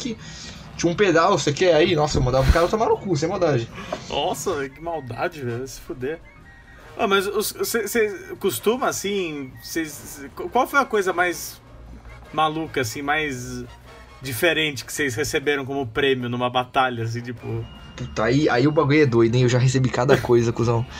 Cuzão, eu já recebi uma vez um- uma revista de. pra comprar imóveis, já recebi camisinha, já recebi caixa de fósforo, já recebi Nossa. um óculos que não tinha lente, capa de celular, boné que não tinha negócio pra medir, sabe? Tipo, não entrava na minha cabeça, não entrava. Já ganhei, mano, isso varia, né, mano? Teve uma vez que eu. Você é louco, eu e um outro, quase que a gente ganhou um celular na batalha. Já ganhei dinheiro em batalha, camisa, arte de rua, sabe? Estrogonofe. Estrogonofe. cara, já ganhei de tudo possível. Cara, eu Acho não que- tenho tanta história de premiação legal. Acho que tô faltando ganhar a batalha. não, mas. Ah, cuzão, é que eu, eu também só fui em batalha de louco pra ganhar esses mas negócios. não, di- dinheiro e roupa, geralmente dinheiro, camiseta, tipo, ganhei muita camiseta. Chocolate, né? chocolate, bastante gente dá chocolate. Ah, é verdade. E acho que a coisa mais estranha que eu ganhei foi tipo piteira, essas coisas assim, tá ligado? Ah. Tipo, que pra mim não. Não, é, eu lembro quando eu ganhei a Rusva, né? A Rusva eles passam um boné pra todo mundo colocando coisa pra dar pro campeão. Lembro que ali tinha o dinheiro, né? Que óbvio ia pegar pra mim. Aí tinha uma capa de celular, um isqueiro e juro pra você, devia ter uns 50 cigarros. E todo mundo sabe que eu não fumo. Na hora, na hora que eu ganhei o bagulho, o, o Guinho tava lá, inclusive tava o Guinho, o Rabi, que é um outro MC, os dois olhou pra mim, o Web, você não fuma não, né? Eu falei, não, mas na hora que eu falei não, não foi só os dois que veio, veio tipo uns 10 caras em cima de mim, ô, me dá um cigarro, me um cigarro. Os caras meteu a mão ali, mano, acabou. Tá ligado? Então assim, tem muita premiação que acaba sendo desperdiçada, né? Eu, a única premiação que eu contribuía geralmente era, era cupom de desconto do BK, mas ninguém, ninguém usava, todo mundo jogava fora. Mano, você já ganhou uma tatuagem já também, não ganhou, só? Não, pior que eu, eu ganhei, eu ganhei, mas eu não fiz. Eu dei pro outro moleque lá, a tatuagem, eu não fiz. Porra. Ah, é porque tatuagem acho que é um bagulho muito. muito pessoal, pessoal. né? E, e assim, Ah. eu, eu, eu, por exemplo, eu não tenho tatuagem, eu tenho algumas em mente, mas eu quero ter. Mas quando eu for fazer tatuagem, eu quero fazer num lugar que eu quero escolher, assim, sabe? Eu não quero que seja uma coisa. Até porque, não, não falando que a pessoa que fosse fazer tatuagem minha ia fazer isso, mas às vezes a pessoa nem tá afim de fazer aquela tatuagem minha porque é premiação, sabe? Tem que fazer de graça, Uhum. faz de qualquer jeito, então eu preferi não, ah, não usar. Realmente, velho. E o moleque ele queria, eu falei, ah, tá bom, é sua. Mas aí os caras não deu a premiação pra ele porque não podia. Bom, rapaziada, o papo tá bom, né? Mas o tempo urge. É, frase do meu grande amigo Vinícius Takayama. E eu acho que a gente já. A gente já podia ir pra sessão de perguntas e respostas, porque tem bastante pergunta aqui. E o povo quer saber, não é mesmo, Rafinha? Exatamente. O povo quer saber. Então vamos lá para a primeira pergunta. É para os dois da A- A- Ayas Minhen. Ayas Minhen, velho. Ela tá perguntando aqui. Vocês conhecem a cena de batalha do estado do Pará? Não conheço, não conheço muito não. Não conheço. Conheço bem pouco, superficialmente. Eu conheço, um MC ou outro. Ah não, pera, Pará, né? Nossa, quase que eu falei uma, uma catástrofe Você geográfica. Paraná, né? É, nossa, sabe o que eu falei, velho? Que eu já sou ruim nessas coisas, imagina, Dom. Nossa, vamos ficar quieto. É, eu conheço pessoas de lá, mas batalhas em si assim eu não, não flagro muito não. Eu não conheço ninguém, nenhum MC do Pará, velho. Conheço, acho que do Paraná. Eu sei quem mandou a pergunta, é Escreve. conhecida minha. Mano, então uma pergunta pro nosso querido amigo viajante do Andreata, né? O viajante conhece. Pergunta pro viajante por que o cu dele é difícil pra nós. Mano, Você responde e explica o porquê também. porra, velho. É difícil. bora, Vianos, bora, Vianos! Ah, não sei, velho. É difícil, é difícil porque vocês ainda não me conquistaram, tá ligado? Mano, eu já, já contei pra vocês que o viajante já me deu um fora. Ih, Mano. O cara já me deu um fora, mano. Acho Cê que é não, louco, acho, mano. que, acho que tá estranho, essa história tá mal contada, velho. Não, não tá mal contada não, você já me deu um fora, né? Ah, tá parecendo quando o Bob fala, mano, certeza, eu amassei o cara na batalha e perdi. Olha que filho da puta. Pergunta aqui do Gui Costa. Duas, né? Por falta de uma. A primeira é: o que são as batalhas de rimas pra vocês? Já respondemos isso aí, Gui, seu desgraçado. Manda a próxima. Nossa, que dom. tá boa, boa. É... Outra aqui do Gui Costa. Quantas vezes os dois batra- batalharam entre si e qual o resultado? Ó, essa é boa, ah, velho. cara. A gente já batalhou muitas vezes, mano. Eu não sei. Quem que, tá- quem que você acha que tá ganhando, Não, viajante? você tá ganhando, você tá ganhando. Olha que cara modesto, humilde. Você tá ganhando. Não, eu realmente não lembro. Realmente, eu lembro de duas, três batalhas nossas. Não lembro assim. Então, é, não, mas não foi tipo tantas. Eu acho que, sei lá, deve estar 4 a 2 ou 4 a 3 pra você, tá ligado? Uhum. Pode é parar, tão- é. Algo, algo do tipo, assim. A maioria foi na Ana Rosa, né? No, Uhum. Teve aquela na Sexta Free, Tá na norte. na Norte. é, na Norte. Nossa, tomei um pau na Norte. Vai, pode fazer mais perguntas. Ai, que desgraçado.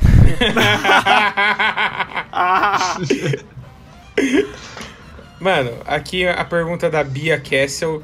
É, vocês têm canal no YouTube? O Viajante eu sei que tem. O Baú também Árabe. tenho. também. Bob tem, pô, o cara é. Você é louco. Sou Fala aí, assessor qual- do canal dele. Fala aí seu canal, Bob. Ah, então, é, eu via muito canal de reação, que é aquela coisa, sabe? Mesma coisa de sempre. O cara bota o vídeo por cima do outro, Uhum. finge ali, força um negócio, todo mundo acha engraçado porque o cara tá forçando a reação. Acabou a reação, valeu rapaziada, tamo junto. Eu fiz uma outra proposta, né? Tipo, eu peguei, eu reajo a batalha, só que o meu canal não é tanto reação, né? É mais uma análise, né? Então eu ponho as batalhas. As pessoas pedem, né? Porque eu já fui jurado de batalha muitas vezes. Então eu pego as batalhas, ponho, faço a reação ali, só que a reação é o de menos, e no final eu faço uma análise completa de quem achei que ganhou, quem que foi melhor, teve, sei lá, metrificação, ideia, punchline, todos esses negócios, né? Eu faço mais, eu, eu faço uma análise como um jurado, assim. Então É meu tipo canal é de reação, Z3 mas é uma coisa mais. É, é uma coisa mais analisada, é uma coisa mais analisada. Mano, E eu também, sei- na verdade, eu fiz esse canal porque eu queria fazer algum conteúdo de batalha, então pode ser que ele mude daqui, daqui pra Não, frente, tá, não sei. fez certo. Pode acontecer qualquer O coisa. Web tá bombando o canal, mano. É, tá dando pra pegar uma monetização aí, ganhar uns doll, isso é legal. Uns doll. Delícia. E meu, É, ah, né? e meu canal é Viajante MC e tem minhas músicas. E eventualmente eu posto algum vídeo diferente, ou uma reação de algo, ou um conteúdo. Ele é um 7-1, postou Batalha da Aldeia, tem um milhão de views, ele roubou um milhão de views da aldeia. Um milhão de views? Mano, dois milhões e meio, por favor. Aí, ó, que pilantra. Caralho! O cara- Caralho! O cara é Caralho! pilantra, o cara foi na edição da aldeia e Longe filmou disso, o bagulho. Ele filmou, um ele filmou um desafio lá que teve inédito e postou antes da aldeia. O cara é pilantra. Mano, A thumb ainda é a cara do Johnny ali, só eu pra dar mais deixei, view. eu deixei o meu celular no chão, meu cachorro, juro pra vocês, ele clicou e postou sem querer, velho. Aí, daí, Caralho. Não que sabia é foda, apagar, né? não sabia apagar. Não É sei que Isso nem que é aquela foda. história de escorregar e sentar na pica, né? que isso. O silêncio. Mano, é, é, é, eu, eu- eu- eu sabia do canal do, do, do Baweb porque, mano, teve uma vez que foi uns corno lá gravar um vídeo pra ele lá, mano. Aí os caras nunca postaram, mano. Os caras foram lá É. filho da puta lá, meu. Tal de. Tal de. Raspberry. Re- Raspberry Me. Meu Deus do céu. Próxima pergunta de Bia Castle também. Alguma dica pra quem quer começar?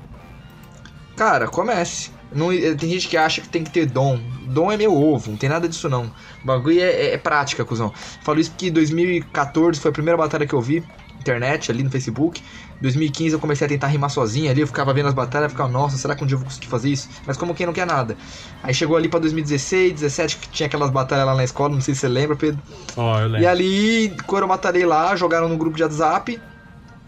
É, e falaram, ô, vai ter a primeira edição da Batalha da Ana Rosa. Pra você ver esse bagulho da autoestima, hein? Primeira edição. Foi o que fez eu começar a batalhar, foi o Ana Rosa. E aí, cara, eu fui lá como quem não quer nada. E assim, o começo é sempre difícil, porque você, você acha que você é monstro, né? Porque você viu na internet, você repetiu uma rima ali, só- você acha que você é o bonzão. Na hora que você vai chegar lá pra rimar, você toma um pau, porque os caras são muito melhores, você não faz ideia do que você tá enfrentando. é pra é incentivar prática. a mina, você tá. É prática. Não, mas, mas é verdade. Eu tenho que falar a verdade. É falar pra você que você vai chegar lá vai vai destruir. São poucas pessoas que conseguem ganhar de primeira. Você vai chegar lá, provavelmente você vai tomar um pau. E é aquela coisa, você é o tipo de pessoa que desiste fácil. Se for, nem tenta rimar. Se for o tipo de pessoa que quer, que tem força de vontade, você continua. Porque o começo vai ser só 2 a 0 não vai passar da primeira fase. Depois de um tempo, você começa a passar da primeira fase. Quando você vê, você tá ganhando batalha. Depois que você vê, você já tá na aldeia, sei lá. Enfim. Ó, eu Por aí vou, dar- vou, vou acrescentar meu ponto. Concordo com tudo que ele falou, mas eu também acho que assim, você treinar, não treinar em casa, rimar, mas você tipo exercitar sua criatividade é bom. Às vezes antes de você colar na batalha, porque às vezes tem aquilo que ele falou, ah, você toma um pau e vai desistir. Mas às vezes você. Não é, não é que você é do tipo de pessoa que desiste fácil, mas às vezes você vai fazer um negócio, não vai fluir como você quer. E é natural do ser humano descartar algumas coisas que ele acha que não, não vão pra frente. Então, tipo assim, pra você ter o mínimo de, de garantia ali de que você vai conseguir mandar uma rima, que você não vai travar, eu recomendo a assistir bastante batalha na internet, sei lá, fazer uns freestyles em casa. É, tipo, o meio clichêzão que o pessoal recomenda, sabe? Ler bastante. Eu, e o eu- principal, batalhar. é, não, o batalhando principal é batalhar, realmente. O princ- você vai ficar bom batalhando. Mas talvez pra começar, que eu falo, tipo assim, ó, vou dar o meu caso. Eu comecei botando a cara, batalhando. Mas desde criança eu, eu faço música, tipo poesia, assim. Eu sempre gostei de, sei lá, tô jogando um jogo, daí eu começo a É fazer rima com as coisas do jogo, zoando. Eu sempre gostei disso. Então, tipo, rimar pra mim nunca não era a parte difícil, entendeu? A parte difícil era realmente batalhar, de fazer respostas na hora ali. Então, eu acho bom você desenvolver alguma das áreas antes de, de se arriscar muito. Se você for alguém é, que o Bob falou, é alguém que vai desistir assim direto. Se você não, se você tem certeza que ah não, eu quero rimar, é isso que eu quero e foda-se se eu for tomar um pau na primeira vez. Aí, cara, só rima, só coloca a cara mesmo. E duas coisas, não coma muito antes de batalhar e não vá com vontade de cagar. Cague antes porque é foda você rimar com vontade de cagar. Nossa, isso é verdade. Não, a, a de comer principalmente, não coma antes de batalha, você vai perder, mano. Não. Mano, por quê? velho? Por quê? Começa a borbulhar no seu estômago. Mano, Ainda sei mais lá, você fica meio... é zoado. Se você for um cara, comer é se você for zoado, um cara, você fica Você meio tem que- pesado, você fica meio pesado, tá Rima ligado? na corpo, fome, você não- rima na fome que é melhor. Só Ah, não, não você tem rima que- com você tem que fome. Cara, você tem que pensar que quando você rima, você usa o seu cérebro muito, né? Ah, sim. Precisa de muita circulação sanguínea. Quando você come, vai ter uma circulação maior ali na região do estômago ali, né? Pra, pra dar aquela digerida no bagulho. Então, você acaba meio que dividindo o seu corpo, né? Então, é interessante você ir ali de jejum, mas caga antes, cara. Se você não... Acho que cagar é pior, cuzão. Se, se você vai com vontade de cagar... Cuzão, você não pode nem se soltar tanto, porque corre o Nossa, risco de você pior se que é borrar na hora, mano. Você não... Cuzão, é a pior Ah. coisa que existe, rimar com vontade de cagar. Tá? E você consegue ver na face do MC, mano. Ele, ele quer perder de propósito. ele quer perder de propósito. Você percebe isso. Ah, mas fazer qualquer coisa com vontade de cagar é uma merda, né? velho? Literalmente, né? E figurativamente. Só, ruim É, a única coisa com vontade de cagar que é boa é cagar, né, velho? É, exatamente, exatamente, falou em tudo. Bom, mais uma. Mano, tem muita pergunta da Bia Castle aqui, tá? Só pra deixar claro. Eu sei que ela é minha fã. Pode, pode vir, Kess. Fala o que você Exatamente. quiser. É, vocês treinam em casa? Nope. Assim, tem muita gente que faz isso, mas eu acho isso uma coisa idiota. Eu não acredito nisso. Tem muita gente que vai me ofender porque fala que eu tô sendo extremo, mas eu não acredito nisso porque pra mim não tem treino. O treino é a batalha. Porque é freestyle. Se você ficar fazendo isso na sua casa, você tá decorando, você não tá treinando. Aí não é o que o viajante falou, é diferente do que o viajante falou, porque o viajante falou de técnicas, de macetes, né? Você lê, às vezes você. Uma coisa que eu falo sempre, gente, pessoas que me perguntam o que fazer, cara, escuta ritmos diferentes, não escuta só rap, escuta funk, escuta reggae, escuta. Você vai começar a criar flows ali, tá ligado? Assiste batalha, pega ali os tempos, coloca uns beats ali, tenta fazer um flowzinho.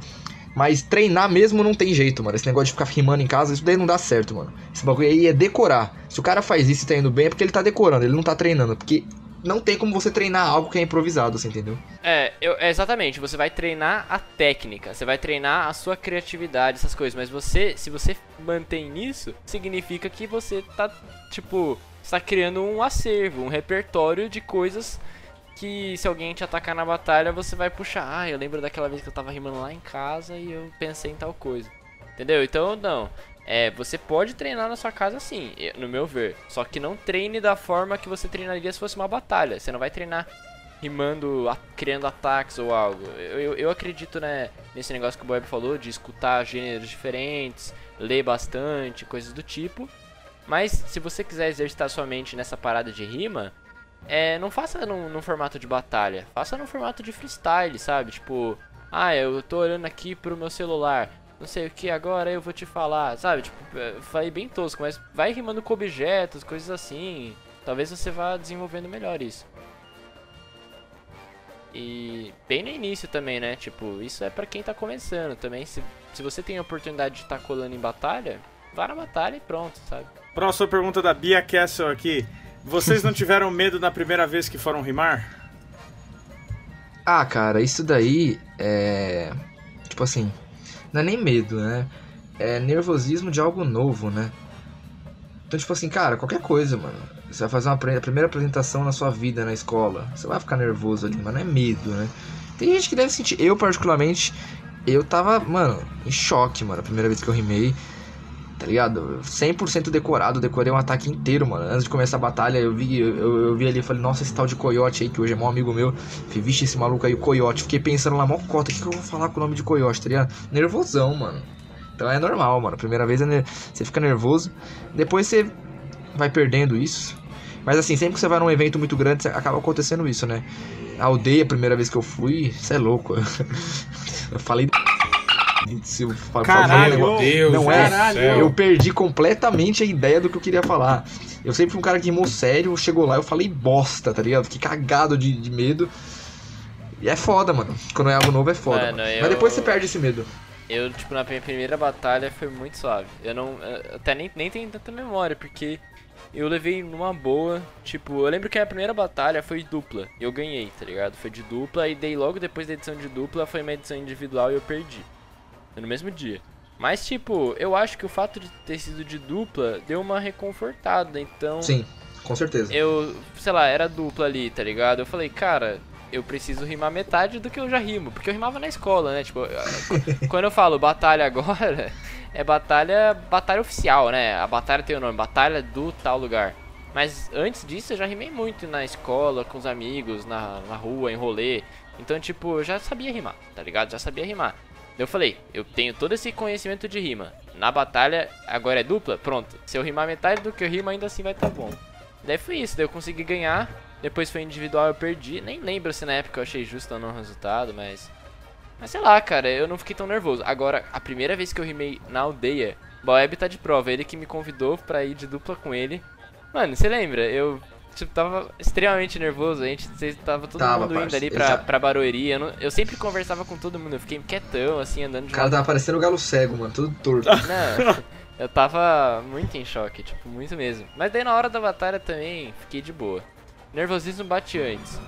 É de pessoa pra pessoa, de pessoa pra pessoa. Mas, mas ó, é, só aproveitando esse gancho do nervosismo, é, eu teve uma fase que. Teve uma vez que eu fui num, no aniversário de um amigo e no mesmo dia de noite ia ter uma batalha na praça principal da minha cidade, né? Que é a Batalha da Matriz. Já fui campeão várias vezes lá, é a batalha que eu acho que Ia colar todo aqui. mundo, né? Ia ter 100 pessoas assistindo. Não, não, mas era bastante gente. pra cidade era bastante gente. Tô zoando, pode falar. E daí, mano, eu peguei insolação esse dia, tipo, no aniversário, comi bastante carne, comi bolo, comi, tipo, muita coisa, tava zoadaço. E saí do aniversário, tipo, nadei, piscina, fui direto pra batalha. E falar pra vocês, eu passei mal. E, tipo, quando sortearam meu nome, eu comecei a rimar, parei no meio do round, parei assim, falei, mano, não tô conseguindo. Tipo, fui no canto e gorfei, tipo, na grama ali do lado da praça, uma galera olhando, tá ligado?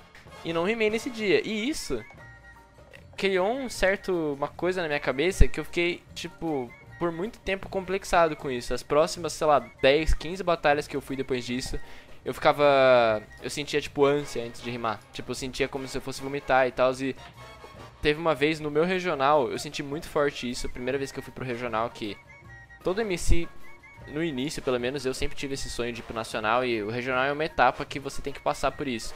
Então é tipo o exame Chunin, assim, tá ligado? Eu não assisto Naruto, mas eu imagino que eu devo ter falado alguma referência certa aí do negócio. É tipo uma, uma etapa que você tem que passar. E eu tava muito nervoso por ser só essa etapa, mas por aquela questão que eu falei de ter passado mal uma vez, eu tava sentindo, tipo, eu fui no banheiro e forcei vômito no dia antes da minha batalha, lembra? Eu tava malzaço, tá ligado? Tipo, malzaço. E, juro, e demorou muito tempo, pouca gente sabe disso, e demorou muito tempo pra eu aprender a lidar com isso e, tipo, ficar suave. Até hoje, às vezes, é, acontece, às vezes, eu, tipo, sentir enjoado antes de uma batalha, mas bem menos do que antes. Antes eu realmente sentia, tipo, que eu ia gorfar a qualquer momento, assim. Porque fiquei zoadaço, fiquei zoadaço. Ai, meu Deus. Ah, mas é normal, nervoso. Ah, tô, não, tô me expondo aqui, pô, falando, a mina perguntou, é, é uma mulher, né? Perguntou se... Aham. Ela perguntou se Sim, fica sim. nervoso e tal. Por muito tempo eu É a tia do Pedro. É a tia do Pedro. Por muito tempo eu fiquei tia do Pedro. Então, mais uma da Bia Castle, as outras também serão dela. Vocês pensam em seguir nesse ramo? Sim. Olha. É, quer falar primeiro, Viajante? Ah, você mais, mais, tipo, curto, tá ligado? Eu penso é, no ramo de batalha, pelo menos por mais tempo, porque ainda é algo que me agrada. Obviamente tem momentos que, sabe, tô cansado e tal, mas eu penso em continuar batalhando, quero ver. Eu tenho uma organização, né? Tipo, eu tenho uma batalha da Norte que, que eu sou um dos organizadores, esse movimento depende de mim, tem muita gente que, que gosta muito da Norte, tem um carinho por ela. Então, mesmo que eu dê uma parada de rimar, eu acredito que, pelo menos, sei lá, até eu terminar a faculdade, eu ainda vou estar envolvido com isso, mais alguns anos aí. Eu quero colocar um prazo também, porque aquilo que o Barbie falou, às vezes o negócio não vira e, pô, tem vezes na vida que você tem que falar, cara, esse projeto não virou da forma que eu queria e bola pra frente, fazer outra coisa, tá ligado? Mas mas o cenário atual me faz crer que vai dar tudo certo e sim, eu penso em seguir ne- nessa área. No meu caso, é uma das possibilidades do que eu faço, né? Eu faço muita coisa diferente, então eu não boto isso como principal, eu boto como uma das coisas que eu faço. Então, se der certo, deu. Se não der, eu tenho outras coisas pra fazer. Tá certo. Plano B, né? Uhum. O plano é. Todas as plano letras B que você é puder o falar. sucesso do plano A, né, cara? Ah, tomar seu cu, vai. Caralho, Pró, caralho. pró, próxima pergunta. Dela mesmo, Bia Kessel. Qual o limite de zoar o oponente na hora da rima? Eu falei o nome dela, apareceu a Steam dela, que ela ligou a Us De- aqui. Que medo. Depende da batalha. Tem batalha que tem regra, tem batalha que não tem. Se batalha tiver regra, geralmente eles falam que você não pode ser racista, homofóbico, gordofóbico, preconceituoso no geral. Aí você não pode, né? Você tem que zoar o cara dentro daquilo que não é preconceito. Se bem que toda zoeira é um tipo de preconceito, mas é aqueles mais clássicos que a gente sabe ali, né? E tem batalha que pode tudo e foda-se, tá ligado? Tem, às vezes não pode citar terceiro, família, depende de batalha Ó, pra batalha. Geralmente, o padrãozão, assim, geralmente é homofobia, racismo, né? Essas coisas assim que o pessoal pega muito pesado. é, E terceiros, família, É, esses negócios não pode. Terceiro, é. Tipo, a maioria das batalhas tem de praxe isso daí. Mas Eu, particularmente, acho que não tinha que ter nada disso. Eu É, acho que tinha que ser livre e se o cara E opiniões polêmicas. eu. Você vai. Não, não é eu- polêmico, você vai entender o porquê. A Batalha da Norte, por exemplo, eu, eu até ia falar isso que o Baio falou. Cara, tipo, a Batalha da Norte não tem regra, tá ligado? Se o cara falar alguma coisa que o senso comum, que as pessoas sabem, tipo, mano, isso daí Entendeu? que você falou tá muito errado, entendeu? Tipo, a, Ah, pessoa sim, vai, sim. a pessoa vai ser cobrada na hora, a pessoa. Assim, não tem regra, mas da mesma forma que não tem regra, a organização é, é soberana no negócio. Se a gente decidir que o cara falou um negócio absurdo, que ele não, vai mais rimar lá, que ele, sabe, não. Tipo, pô, a gente não vai aceitar um cara com um discurso escroto lá, entendeu? Você não precisa nem pensar assim, você pode pensar de uma maneira melhor. Você, você não- você não tá incubando aquilo que a pessoa tem de errado nela. Porque o que, que acontece? Pra mim tem que ser sem regra, porque se o cara falar uma. Se o cara for nazista, ele vai se fuder muito.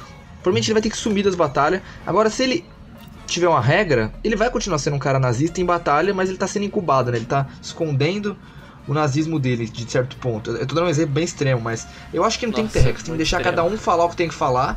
E, os, e é que nem ele falou, o senso comum analisa, né? Se o cara mandar uma rima homofóbica, a plateia não grita, fica em silêncio. O cara vai se sentir sem graça, vai ver a merda que ele fez e ele mesmo vai aprender com o erro dele.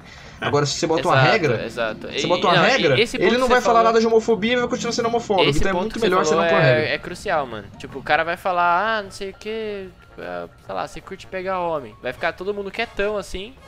Daí o cara vai ficar tipo, putz, ele vai acabar o round, ele ainda vai ouvir uma costa de alguém, o pessoal talvez, né, vai, sentir pelos olhares aquele negócio. E o cara vai falar, porra, mano, isso daí que eu falei não foi legal. Daí talvez, talvez ele até aprenda com isso e, e vire uma pessoa melhor, sabe? E a, e a fita disso daí também é porque, cara, nin- ninguém quer um cara zoado assim. Claro, existem, os- existem os erros, né? Quem nunca cometeu algum erro falando alguma merda, né? Mas quando algu- alguém é muito extremo, mano, tá ligado? Vaza, mano. Até vaza, mano. Teve um caso no Vila, a batalha do Vila, que o moleque falou pro outro, o outro moleque era preto, né? O Riage. Ele falou que o moleque, quando ele fica suado, é como se fosse, acho que graxa escorrendo, alguma coisa assim. Cusão. Caralho. É, todo mundo ficou em silêncio. E o Reage soube conduzir muito bem, tá ligado? Ele Nossa, acabou com o lembro, moleque React rimando. destruiu o cara e tipo. Ele argumentou, rimando, ele acabou com o cara.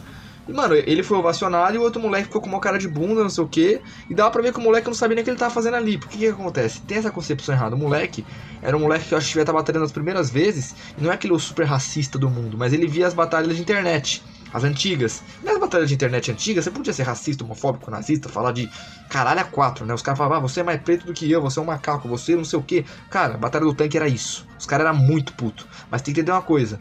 Era batalha entre amigos, né? Não existe o preconceito entre amigos, Isso, isso que é foda. É, Então daí, os caras, tipo, os caras vêem na tanque- internet, se baseia numa coisa e vai fazer isso na realidade É, exato, exato. Acho que um pessoal que viu muito tanque, tipo, não entendia o, o contexto em que o tanque rolava. Não, não defendendo. E a época, né? E a época é, a época e o contexto. Eles falavam uns negócios absurdos, mas, tipo. Assim, mais é foda falar um mais depois dessa frase, mas assim, era dentro do contexto deles, tá ligado? Era zoeira entre eles ali, então, tipo, é Uhum. complexo. Mas eu também concordo com o Boeb, eu acho que. Assim, não acho que as batalhas não deveriam. A batalha que eu organizo não tem regras, sabe? Mas eu não. Eu curto batalhas que tem regras também, porque, pô, eu jogo nas regras, tá ligado? Então foda-se. Mas. É, eu, eu com sem regra eu não quebro ela, então pra mim é diferente. Exato, pra mim é diferente. Mas eu prefiro. Tipo, na minha batalha não tem regras por, por mais motivo de, sei lá, o cara falar o que ele quiser e talvez eu tenha que escutar o que ele não quer também. É. Bom, é, a última da, da Bia. Essa eu acho que eu até já sei a resposta de vocês, mas ah, vocês deixam umas rimas separadas na cabeça? Olha, o que acontece? Tem MCs que fazem isso intencionalmente. Eu no começo eu fazia um pouco isso porque eu tinha muito medo de tomar um pau. Eu acho que muita gente já fez isso no começo. Hoje em dia não faço mais, só que tem umas coisas que ficam ali. Não é que a gente deixa, ela fica, né? Que nem tipo assim, se eu perguntar pra você qual que é o seu nome, você vai saber seu nome, fala seu nome, tá na sua cabeça isso. É a mesma coisa. Às vezes você mandou uma rima, é. Você fala, ah, não sei o que, lá, lá, lá. Aí você tá na outra batalha dois meses depois, aí o cara falou alguma coisa que te remete a isso, e você vai e fala de novo. Mas não é porque você decorou, mas ficou tá na sua cabeça. Então, tipo assim, existe esse tipo de decorada, que é uma decorada involuntária, e tem aí os caras que é pelego mesmo. Os caras escreve, decora, guarda e fica. Tem, tem cara que eu juro pra você, o cara ele tem uma resposta pra cada palavra que você falar. Se você falar tubarão, ele vai ter uma resposta de tubarão. Se você falar sobre sol, uma resposta. Qualquer merda que você falar, o cara já vai ter uma resposta pra isso. Esse daí é o tipo escroto. Mas geralmente dá pra você ver quando o cara faz isso, porque é muito nítido, É tá ligado? O cara é, tipo... fica muito esquisito. Eu, ó, uma coisa, essa pergunta foi uma pergunta muito boa, porque na sinceridade, uma coisa que eu faço é tipo assim, eu fui, o cara fala lá, viajante contra Baweb. É que Baweb é um vulgo foda, vai, mas vai lá. Viajante contra. O vulgo do cara é. Copo. Foda-se, copo. Daí, na hora, eu vou pensar em alguma coisa de copo nesse intervalo entre. Sim, óbvio. É, não, mas assim, é óbvio pra gente que é MC, mas talvez o pessoal né, não saiba. Tipo, entre. Não, mas óbvio no sentido, tipo, de. Não de que isso seja decorada. É uma coisa É, não, involuntária. exato, o que eu ia falar, é involuntário. Você va- vai falar, porra, velho, é uma apresentação que eu vou estar dando agora. Se eu não tiver nada, nada na minha cabeça, que, que eu vou falar? Então, involuntariamente, seu cérebro começa a puxar tudo que você. Você fala copo, copo, ah, capa, copo, ah, não sei o que, daí você vai pensar capa, capa, herói. Ah, você é o copo, não, você é o herói, só que tá sem a capa, não sei o que, tá ligado? Daí, tipo, de capa você vai pra capacete, daí a sua cabeça começa a explodir. Eu, por, por exemplo, é, a minha cabeça funciona muito assim quando eu vou criar rima. Às vezes uma palavra que a pessoa faz, eu destrincho essa palavra e. Ou às vezes uma ideia, enfim. Mas isso que o Bible falou é, é certo. A pessoa, quando ela decora, você vê, é nítido. Esse cara é, é decorado. Ele tem uma resposta pronta pra isso. Agora, quando você só pega uma ideia que você já ouviu algumas vezes e tem um. É involuntário, você vai ter, né? Alguma coisa na sua cabeça que te remeta a essa ideia. O legal é você lutar contra isso. Eu acontece muitas vezes isso, tipo assim, você batalhando todo dia e você, seu vulgo é o mesmo sempre. Meu vulgo é sempre viajante, eu não mudo esse vulgo. Então é bem comum que eu escute rimas iguais. Ah, viajante tá viajando. Viajante tá viajando na maionese. Eu não sei o que. Então, eu tenho respostas pra isso, porque eu já tive que responder isso de improviso uma vez.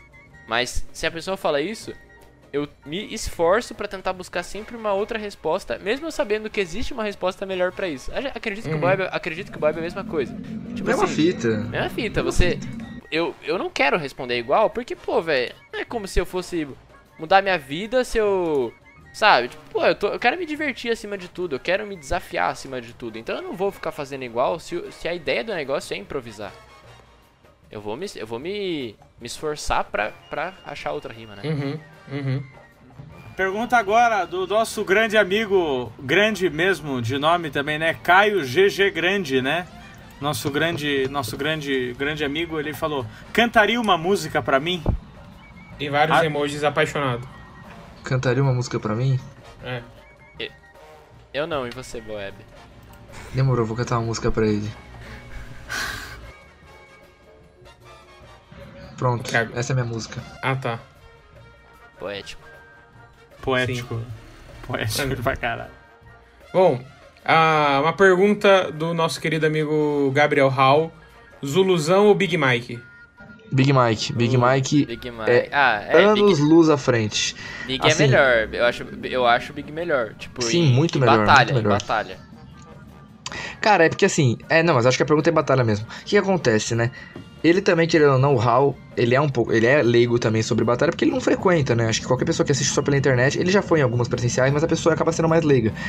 É, o que acontece? O Big Mike, ele é muito bom, mas muito bom. E os MCs defendem muito o Big Mike, porque só quem já enfrentou ele sabe o quanto é difícil ganhar dele. é, é, é muito O cara- difícil ganhar dele. É, O tipo, cara é embaçado. Pra mim, ele é o melhor MC que a gente tem em São Paulo hoje. Eu ainda acho ele o melhor. Se não for o melhor, ele tá entre o top 5. Ele é muito bom. é, é Qualquer top coisa 5, que você certeza. fala, o cara responde. Ele é o cara, ele, ele é o cara certeiro, é o cara que tira o fatality do rabo. Ele fala aquela coisa que você não imagina e acaba com você e você não tem mais o que fazer. E ele é aquele cara que não se abala. Porque o que acontece? É, eu acho quando- a vantagem disso, eu ia falar isso agora. Ele não se abala e ele tem constância. Ele não é um cara que, tipo, ah, ele vai falando nada com nada e do nada Exatamente. uma rima boa. Ele, tipo, todo round dele é nota 7 pra cima, entendeu? Não, Uhum. tem, não tem nota 6, 5. tem uma batalha minha com ele, você pegar, embaixo do viaduto da aldeia. Tem duas, na verdade, embaixo do viaduto, mas tem uma aqui. Mano, esse dia aí eu tava embaçado também. E eu mandei um fatality, e, mano, a plateia veio o delírio. Aí eu falei, putz, eu vou abalar ele. Abalei o caralho. Ele respondeu um fatality também. Eu falei, puta, fudeu. Aí eu respondi outro fatality, falei, agora abalei. Abalei nada. Mais um fatality. E ficou nessa eu brincadeira lembro, umas é, tá três vezes. essa Ele não se abala. Esse é o diferencial e ele tem resposta pra tudo. Assim, muita gente acha o Zuluzão muito, às vezes, melhor que o Big Mike. O Zuluzão é um MC bom. É um MC Porque ótimo, ele, um ele, ele é um ótimo. cara que tem. Ele é um MC ótimo, sim, porque ele tem uma presença muito boa. É o personagem todo ali, né? O, não o personagem, mas é, é o conjunto, né? Zuluzão. Já é um cara, já é um vulgo legal. É um puta negão grandão de dois metros, com uma puta voz grossa, engraçado. E que faz uma puta presença de palco ali, tá ligado? É um. é, cara, é um negócio completo ali. Em, assim, em quesito rima, eu acho o Big Mike muito melhor. Mas em quesito completo, assim, o Zuluzão ele tem tudo aquilo que o público gosta, né? Sim. Tanto é certeza. que ele foi na aldeia e ganhou de primeira a aldeia. Não, e, e, assim, ele rimou muitas vezes menos que o Big Mike na aldeia e, tipo, deve Já é, Não, exatamente. e, ele, ele- e tem, acho que ele deve ter o quê? Umas três aldeias já. Ele é, tipo, Uhum. Pra plateia, o Zuluzão, ele talvez seja melhor mesmo. A visão da plateia Sim. olhando, sabe? Mas, o, mas realmente, que nem o Bob falou, se você é MC, você vai entender a técnica do negócio. O Big Mike é outro nível. Outro... É outras ideias, não tem como. Você fica. se- se- quando ele manda um bagulho ali, você fala, mano, como é que esse cara fez isso? Você fica bugado, você não consegue entender como ele fez isso. Gabriel Raul, outra pergunta do nosso querido amigo, o Lindão, o Lindão Júnior. Por que vocês começaram a batalhar? Ah, no meu caso foi porque eu assisti a batalha na internet, eu achava da hora, tentei imitar, fazer na minha casa. Aí começou a zoeira de escola, né? Eu com o João Bahia, né? O Guigui, aquela zoeira de um ficar zoando o outro. E aí, naquela brincadeira ali, teve no intervalo lá, os moleques do ano, do segundo ano, nós estávamos no terceiro, me desafiaram lá, porque sabia que eu sabia rimar. Aí eu ganhei do moleque, filmaram o vídeo, jogaram no grupo, foi parar no outro grupo lá do, da outra escola, o Jacomete viu e me chamou pra na Rosa. Aí eu fui, batalhei como quem não quer nada e depois nunca mais, nunca mais parei, tá ligado? Foi uma coisa, tipo, não foi nada planejado não, foi Mesma acontecendo. coisa, assim, eu via na internet, curtia pra caralho. Daí eu já rimava na escola, comecei a rimar na escola com meus amigos, mostrar os vídeos pra ele, era tipo, mano, só, era tanque museu. Ficava vendo, olha o Kings, cara, esse Kings é muito bom. Eu, olha o Johnny, ah, o cara não tem um dente, não sei o que. Era só troll, assim, mostrava pros meus amigos e ficou nessa, mano. Daí a gente começou a rimar entre a gente. Daí depois, tipo, é, um amigo meu, um amigo não, um conhecido meu, que eu tinha, era amigo no Facebook, mas eu não conhecia pessoalmente. Ele postou uma batalha, ele batalhando no, numa escola que tem aqui na minha cidade, Tatuída. Eu falei, caralho, tem batalha aqui, eu nem sabia. Eu fui falar com ele e ele falou que, tipo, foi um evento só que teve na escola dele, mas que tinha batalha em Boituva, que é uma cidade aqui do lado, que é onde ele mora. E ele vinha de ônibus pra ir pra aula, né, pra escola. Daí eu fiquei sabendo dessa batalha em Boituva, falei com um outro amigo meu que mora lá, perguntei, mano, vamos colar nessa batalha? Eu durmo aí na sua casa me convidando mesmo. Daí o cara falou, não, dorme aqui em casa e a gente vai colar nessa batalha junto. Daí foi isso, a primeira batalha que eu colei, salve Dário aí, se tiver escutando isso algum dia. Levou eu aí na batalha, dormi na casa dele, e foi isso. E é, e é isso, mano. Antes disso eu tinha rimado só na escola e, e uma vez um rolê que uns caras mais velhos me desafiou. Eu, eu falei, os meus amigos falaram que eu rimava tal, os caras escutou. Os caras, tipo, muito mais velho que eu. Daí eles me desafiaram e, tipo, juntou, sei lá, umas 30 pessoas assim numa rodinha. Não, foi muito engraçado, velho. Nossa, lembro até hoje, mano. Nossa, foi muito. Esse dia que eu falei, caralho, mano. Tipo, eu senti todo mundo gritando, assim, olhando aquela energia. Tipo, eu falei, porra, mano, essa sensação é muito boa, velho. Daí eu não parei mais. E tipo, só, só, expandindo a pergunta aqui, algum dos amigos de vocês que meio que começou com vocês assim na brincadeira, algum deles seguiu pra frente como vocês seguiram ou não? No meu caso, no não. No meu caso, não também. Tipo, na, na brincadeira, não. Os que os que estavam na batalha lá. Por exemplo, esse Gustavo aí que eu falei, que eu vi no Facebook, que antes não era meu amigo, era só amigo de Facebook assim. É. Daqui uns 10 dias eu vou lançar uma música com ele, tá ligado? Hoje ele, ele é MC, faz uns sons também. Então, tipo, graças a Deus aí um pessoal do início continuou e tá fazendo aí, tá firme ainda. Não nas batalhas, né, mas tá na... Querendo ou não, é a mesma coisa, tá no rap aí, tá no movimento, sabe? Uhum. Mas meus amigos da escola que começaram rimando comigo, nenhum deles Nenhum, né? É. É, mas acontece, né? Cê, vocês conheceram novos amigos, né? Sim, ah, sim. Ó. Uhum, exatamente. É até bom Mano. que essas coisas não se misturem, cara. É. Pior merda que tem, cara. Você. Se não, se não vira só isso, sabe? Tipo, senão você. É. Exato. É bom ter vários ambientes. Sim, nossa, e grupos de amigos diferentes também. É a melhor coisa que tem. né? Sim. Melhor coisa, melhor coisa. Vai lá, Rafa, a próxima. É, mais uma do Hal. De vocês dois, quem é o melhor? Polêmico. Ah, cara, não existe isso daí de melhor, mano. É, tem gente que baseia quem é o melhor MC por número de títulos, conquistas, ou entre eles quem tá ganhando, mas eu não acho que seja assim que você. Existem épocas onde um tá melhor que o outro, mano. Cada batalha é uma batalha, mano. Eu vou dar exemplo aqui do Big Mike, que eu tava falando até agora, que pra mim é o melhor MC de São Paulo. Eu já ganhei dele, mas eu já perdi dele. Eu já ganhei do viajante, eu já perdi do viajante. Você entendeu? Não tem, tem isso. É claro, tem umas pessoas que a gente acaba dando uma moral a mais, porque, sei lá, o cara ganhou o Nacional, por exemplo, que é o evento mais importante que tem anualmente. Então o cara acaba sendo colocado acima da média, né?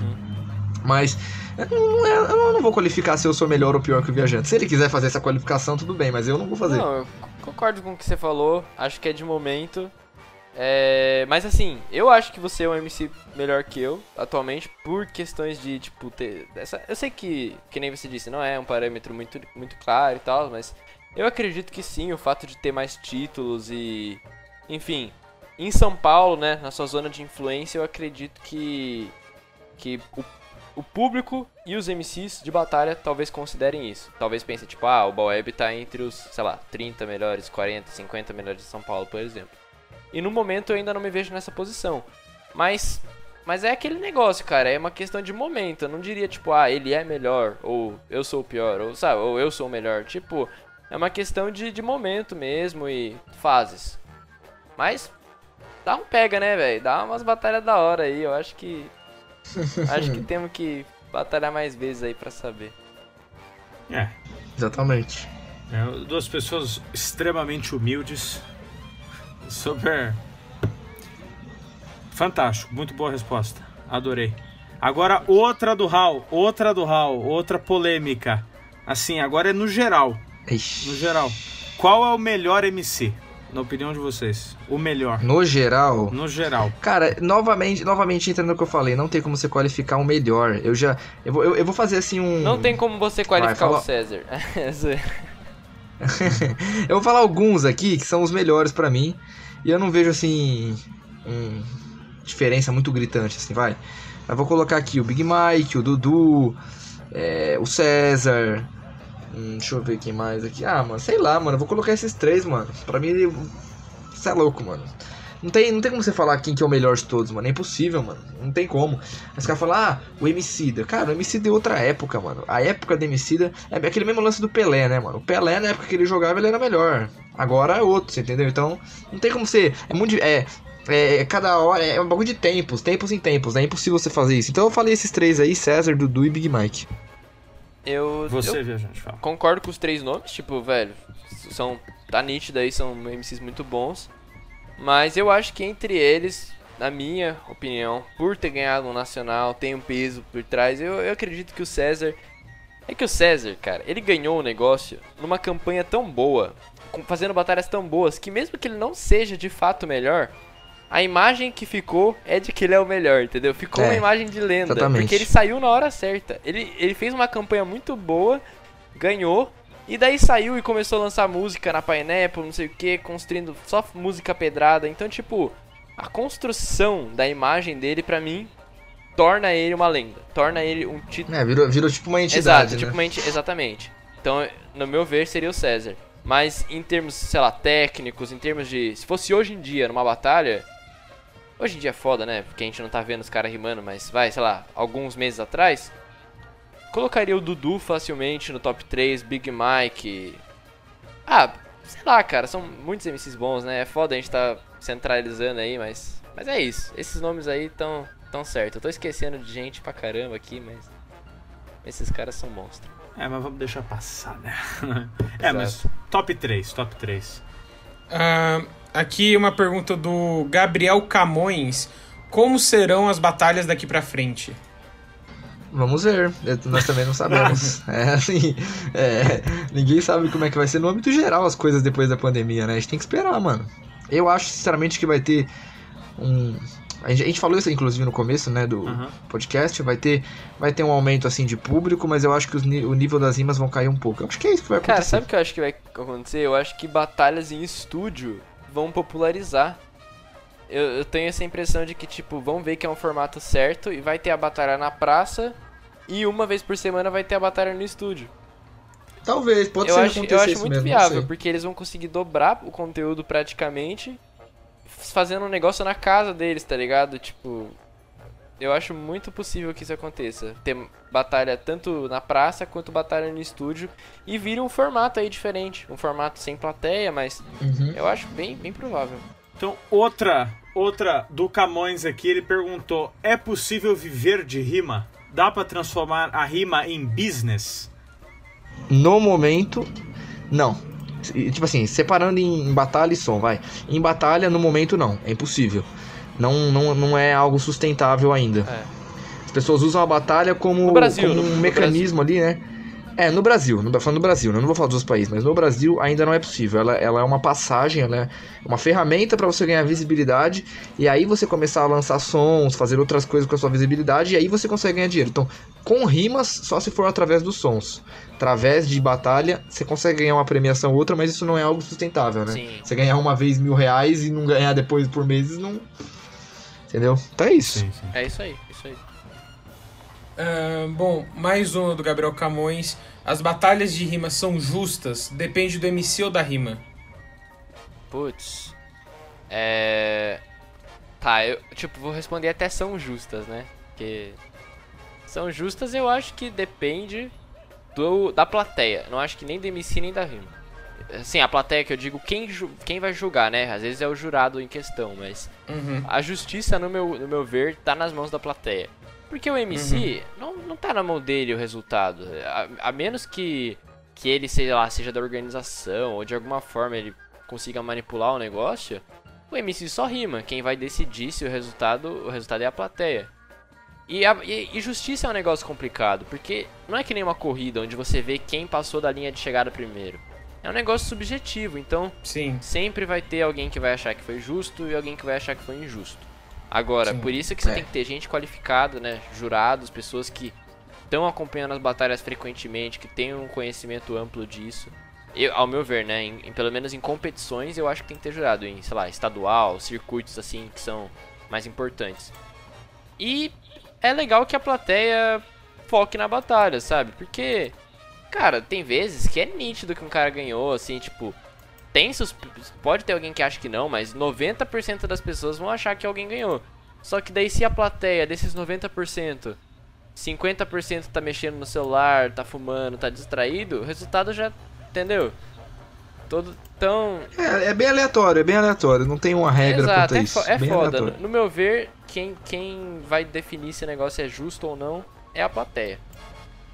Você acha É. que tem que, tipo, a plateia muitas vezes é, é, gritam na. Só, só por causa do MC? Tipo, Ah, opa, por exemplo, caralho, por exemplo, você tá batalhando Krauk e, e um MC mais, mais, menos conhecido. Você acha que a plateia pode gritar mais só porque é o Krauk? Com certeza. A chance do Krauk ganhar é 80%. Com certeza. Uhum.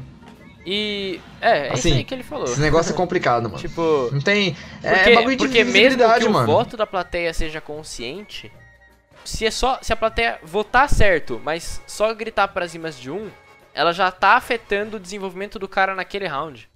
É, cada, Isso cada, daí cada é grito nítido. de plateia, cada coisa YouTube mexe aí, com a ó, cabeça do depois outro. pra quem quiser é, assistir, quem estiver escutando, coloca Kant contra Big Mike no, no estadual.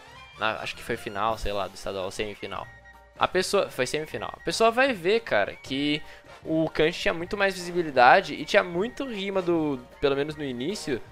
Do, do ataque aí do, do Kant, que dava muito grito e o Big Mike tava. Não tinha os mesmos gritos, sabe? Tipo. Por questão de.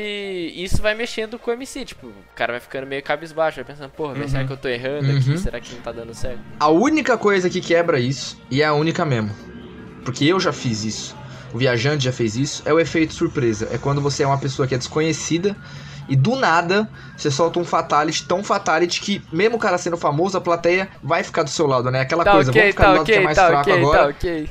Porque ele surpreendeu tanto no meu ok quanto o do, o do viajante falando pro Kant que ele tava usando argumento de autoridade, né? O Kant ficou falando que, que ganhou 30 aldeias. O Kant só falava isso, que ganhava 30 aldeias. Aí o viajante falou alguma coisa lá, falou: Ah, você não consegue ganhar na rima, tem que usar argumento de autoridade. Ficou todo mundo, tipo, caralho, né? Na lata mesmo. Então, assim, pra quebrar essas panelas é só quando é desse jeito. Não tem Igual, jeito, não igual tem outra o Gabriel contra o Leozinho lá no estadual. Leozinho, a rima inteira Ah, falando, não, porque eu sou foda, sou mais foda de SP, não sei o que. Chega o Gabriel, Leozinho abaixa a bola, São Paulo não é você. Mano, É, entendeu? Esses bagulho, esses bagulho Tá assim, ligado? quando é um cara desconhecido. quando um cara é desconhecido, pega. é, ataca num- numa fraqueza, expo- é tipo você expor a fraqueza do rei, tá ligado? É tipo, Uhum.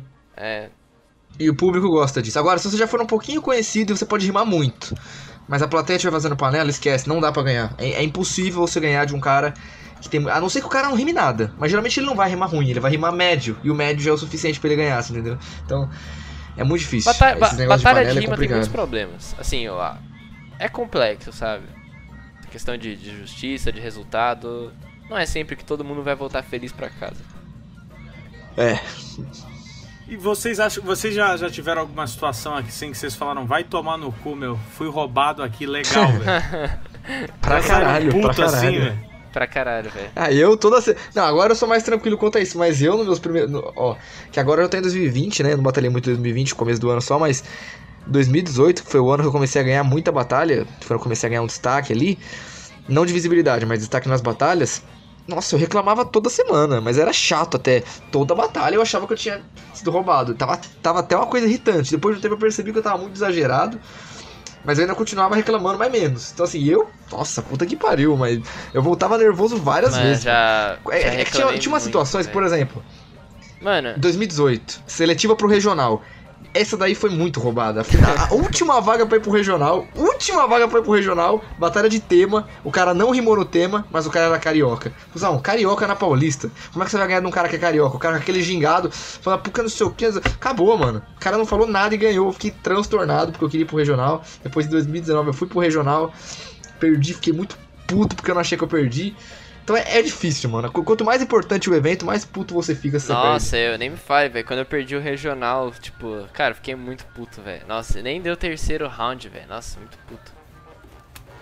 É, isso daí é complicado. É.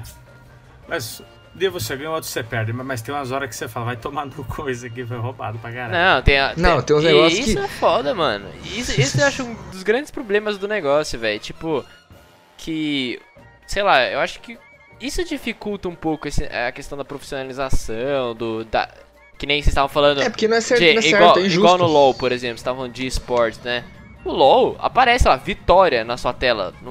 Se você ganhou, você ganhou. Você destruiu o Nexus dos inimigos, você ganhou. Entendeu? Não tem, não tem, ah, empatou, não ganhou. Não, é ganhou ou perdeu. E rima é foda, porque é subjetivo e, enfim, te- tem a amizade, daí tem a organização que é amiga do cara, tem a plateia. É Foda, foda. velho. Até, até sair disso vai demorar. Nem sei se é possível, nem sei se é possível. É, é complicado, né? Mas tipo, o que, que vocês preferem? Quando o júri é a plateia ou tem um jurado mesmo?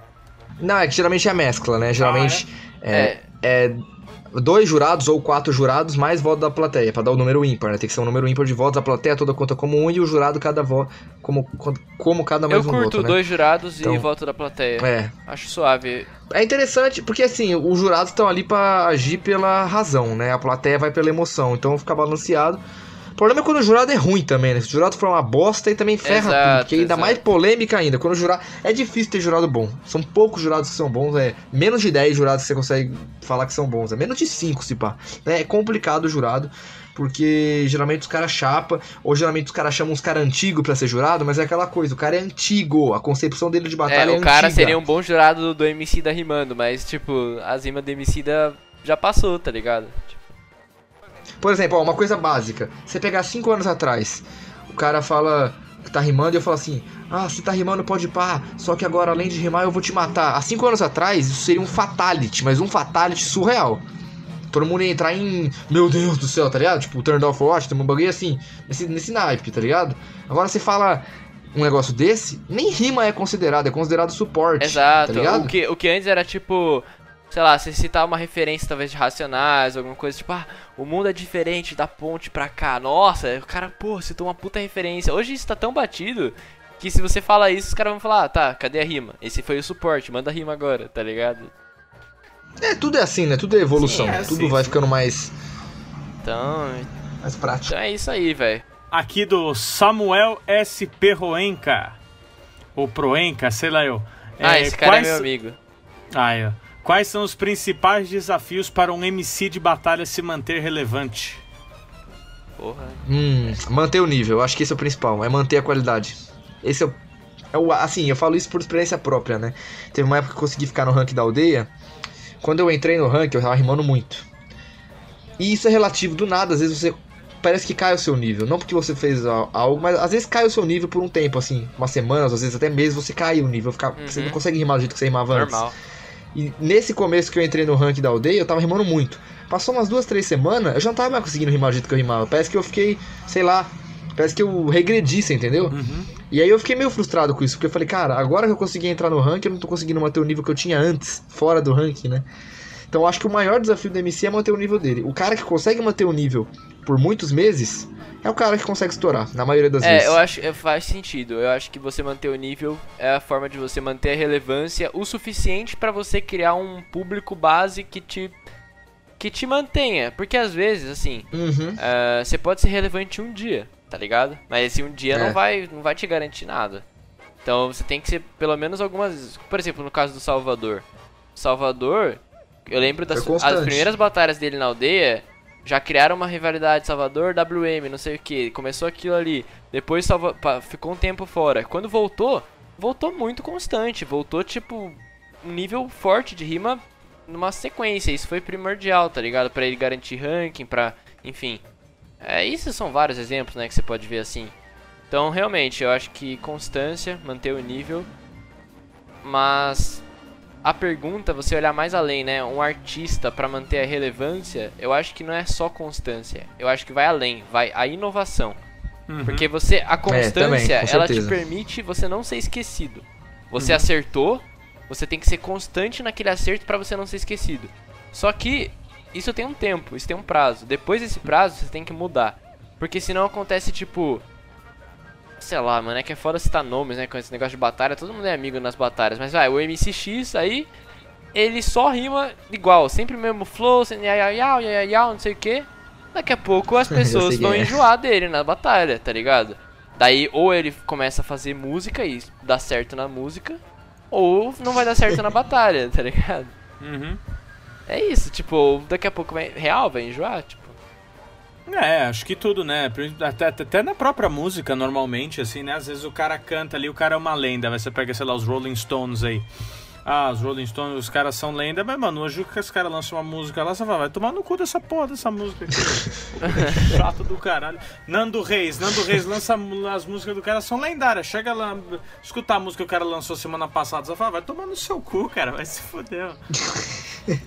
É isso mesmo, cuzão. É, meu, é essa questão. O artista ele tem que ficar se inovando, meu. Senão é o que falou, mano. Ou, ou você fez um negócio muito foda no passado, assim, que você já é uma lenda viva, mano, ó.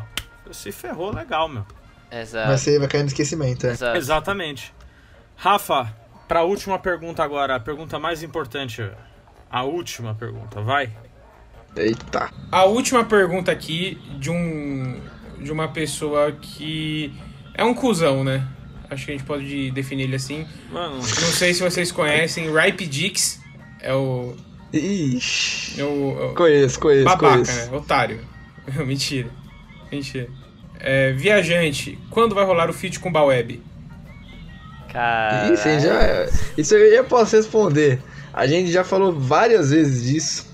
E assim, quando acabar a pandemia, vai rolar sim, vai Com rolar sim. certeza, mano. Com certeza vai rolar. Quero ver, hein? Digo mais, digo mais. Não só Ih. feat. Muitos projetos juntos estão por vir. É, muitas Caralho, coisas futuras. eu gostei. Bom, bom, rapaziada, então acho que falamos pra caramba aqui, né? Sim. É, é, acho que tá tudo respondido, né? Eu Sim. acho, né? Espero, né? Em duas horas e meia de programa.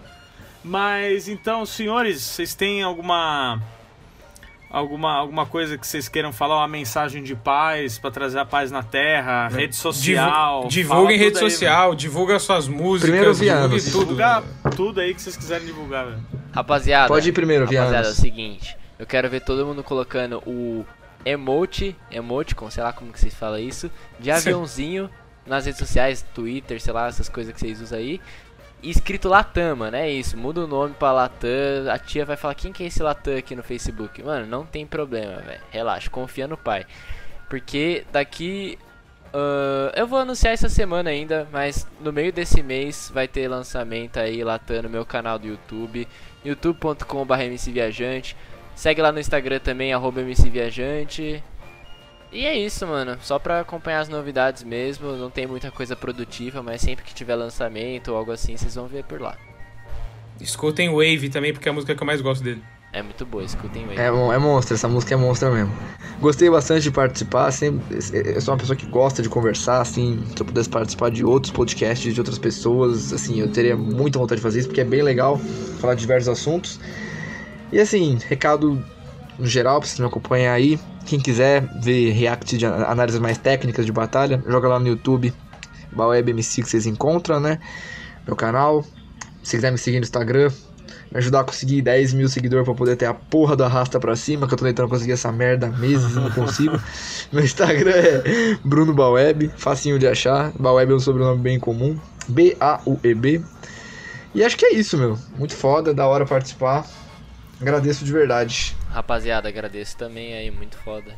Mano, a gente, a gente que agradece vocês eh, por terem aceitado o convite, meu. É, é, eu sei que é foda, né, assim, gravar à distância, mas assim, fico muito feliz mesmo, muito grato que vocês aceitaram, né? É, e principalmente num episódio tão especial, né, Rafa? Sim, que é o sim. último episódio da primeira temporada, né? O que significa que não na próxima sexta-feira que não vai ter Papo Day nem na próxima e nem na próxima depois dela e nem nunca mais. E nem daqui a Mentira. muito tempo. V- Vamos com calma. A gente tá planejando muita coisa ainda. E. Vamos com calma, né? Vamos com calma.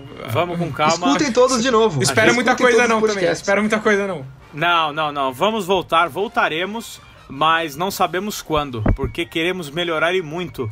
É, foi uma experiência muito prazerosa é, fazer esse podcast, um projeto que eu adorei, né? Estamos aí desde agosto com essa, né, com, esse, com essa criancinha, com esse nenê Sim. fofo, bonitinho.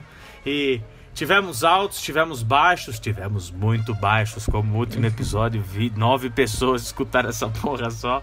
É, mas é, acho que a gente tá encerrando com uma chave de ouro, né? Com essas duas figuras aqui, né?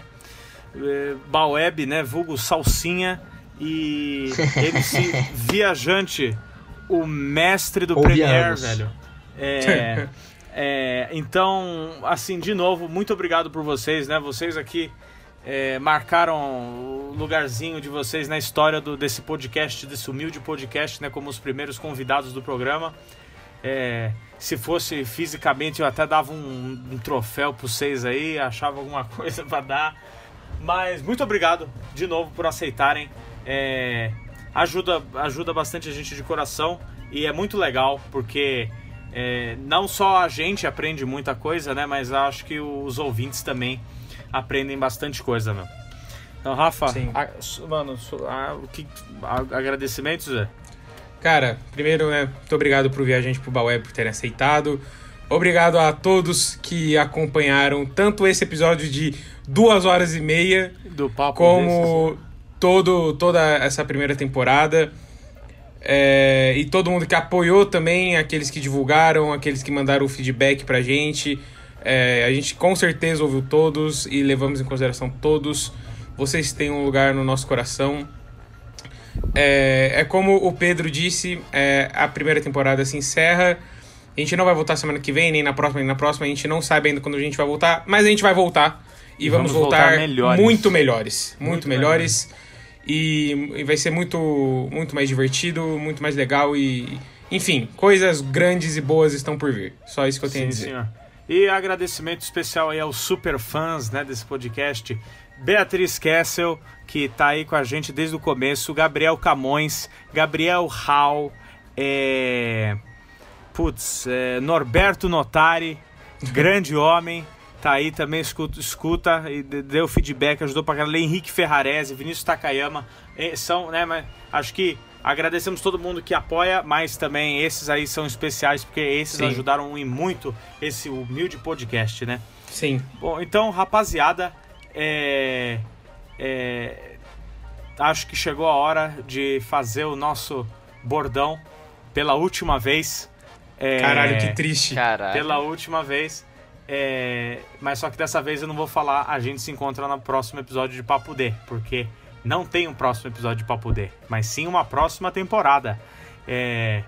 Au, au, tristeza total. Caralho, que triste. Fiquei até triste agora, que isso. É, Rafa, eu, eu entendo. Essa despedida foi um pouquinho pesada, mas não tão pesada quanto esse episódio de Papo de. O seu podcast favorito. Eu fui o Pedraça. E eu, pela última vez, o Rafiklis. E a gente se vê. Um dia. Sabe Deus, sabe Deus quando. Sabe Deus quando. Obrigado novamente por escutarem, por gostarem, por compartilharem. A gente ama vocês do fundo do coração. A gente se vê daqui a algum tempo. Mas a gente vai se ver, hein? Isso eu te garanto. Eu vou te caçar. Olha, Vieto! ó! Pararam, parar! Pararam, parar! Pararam, parar! Triste.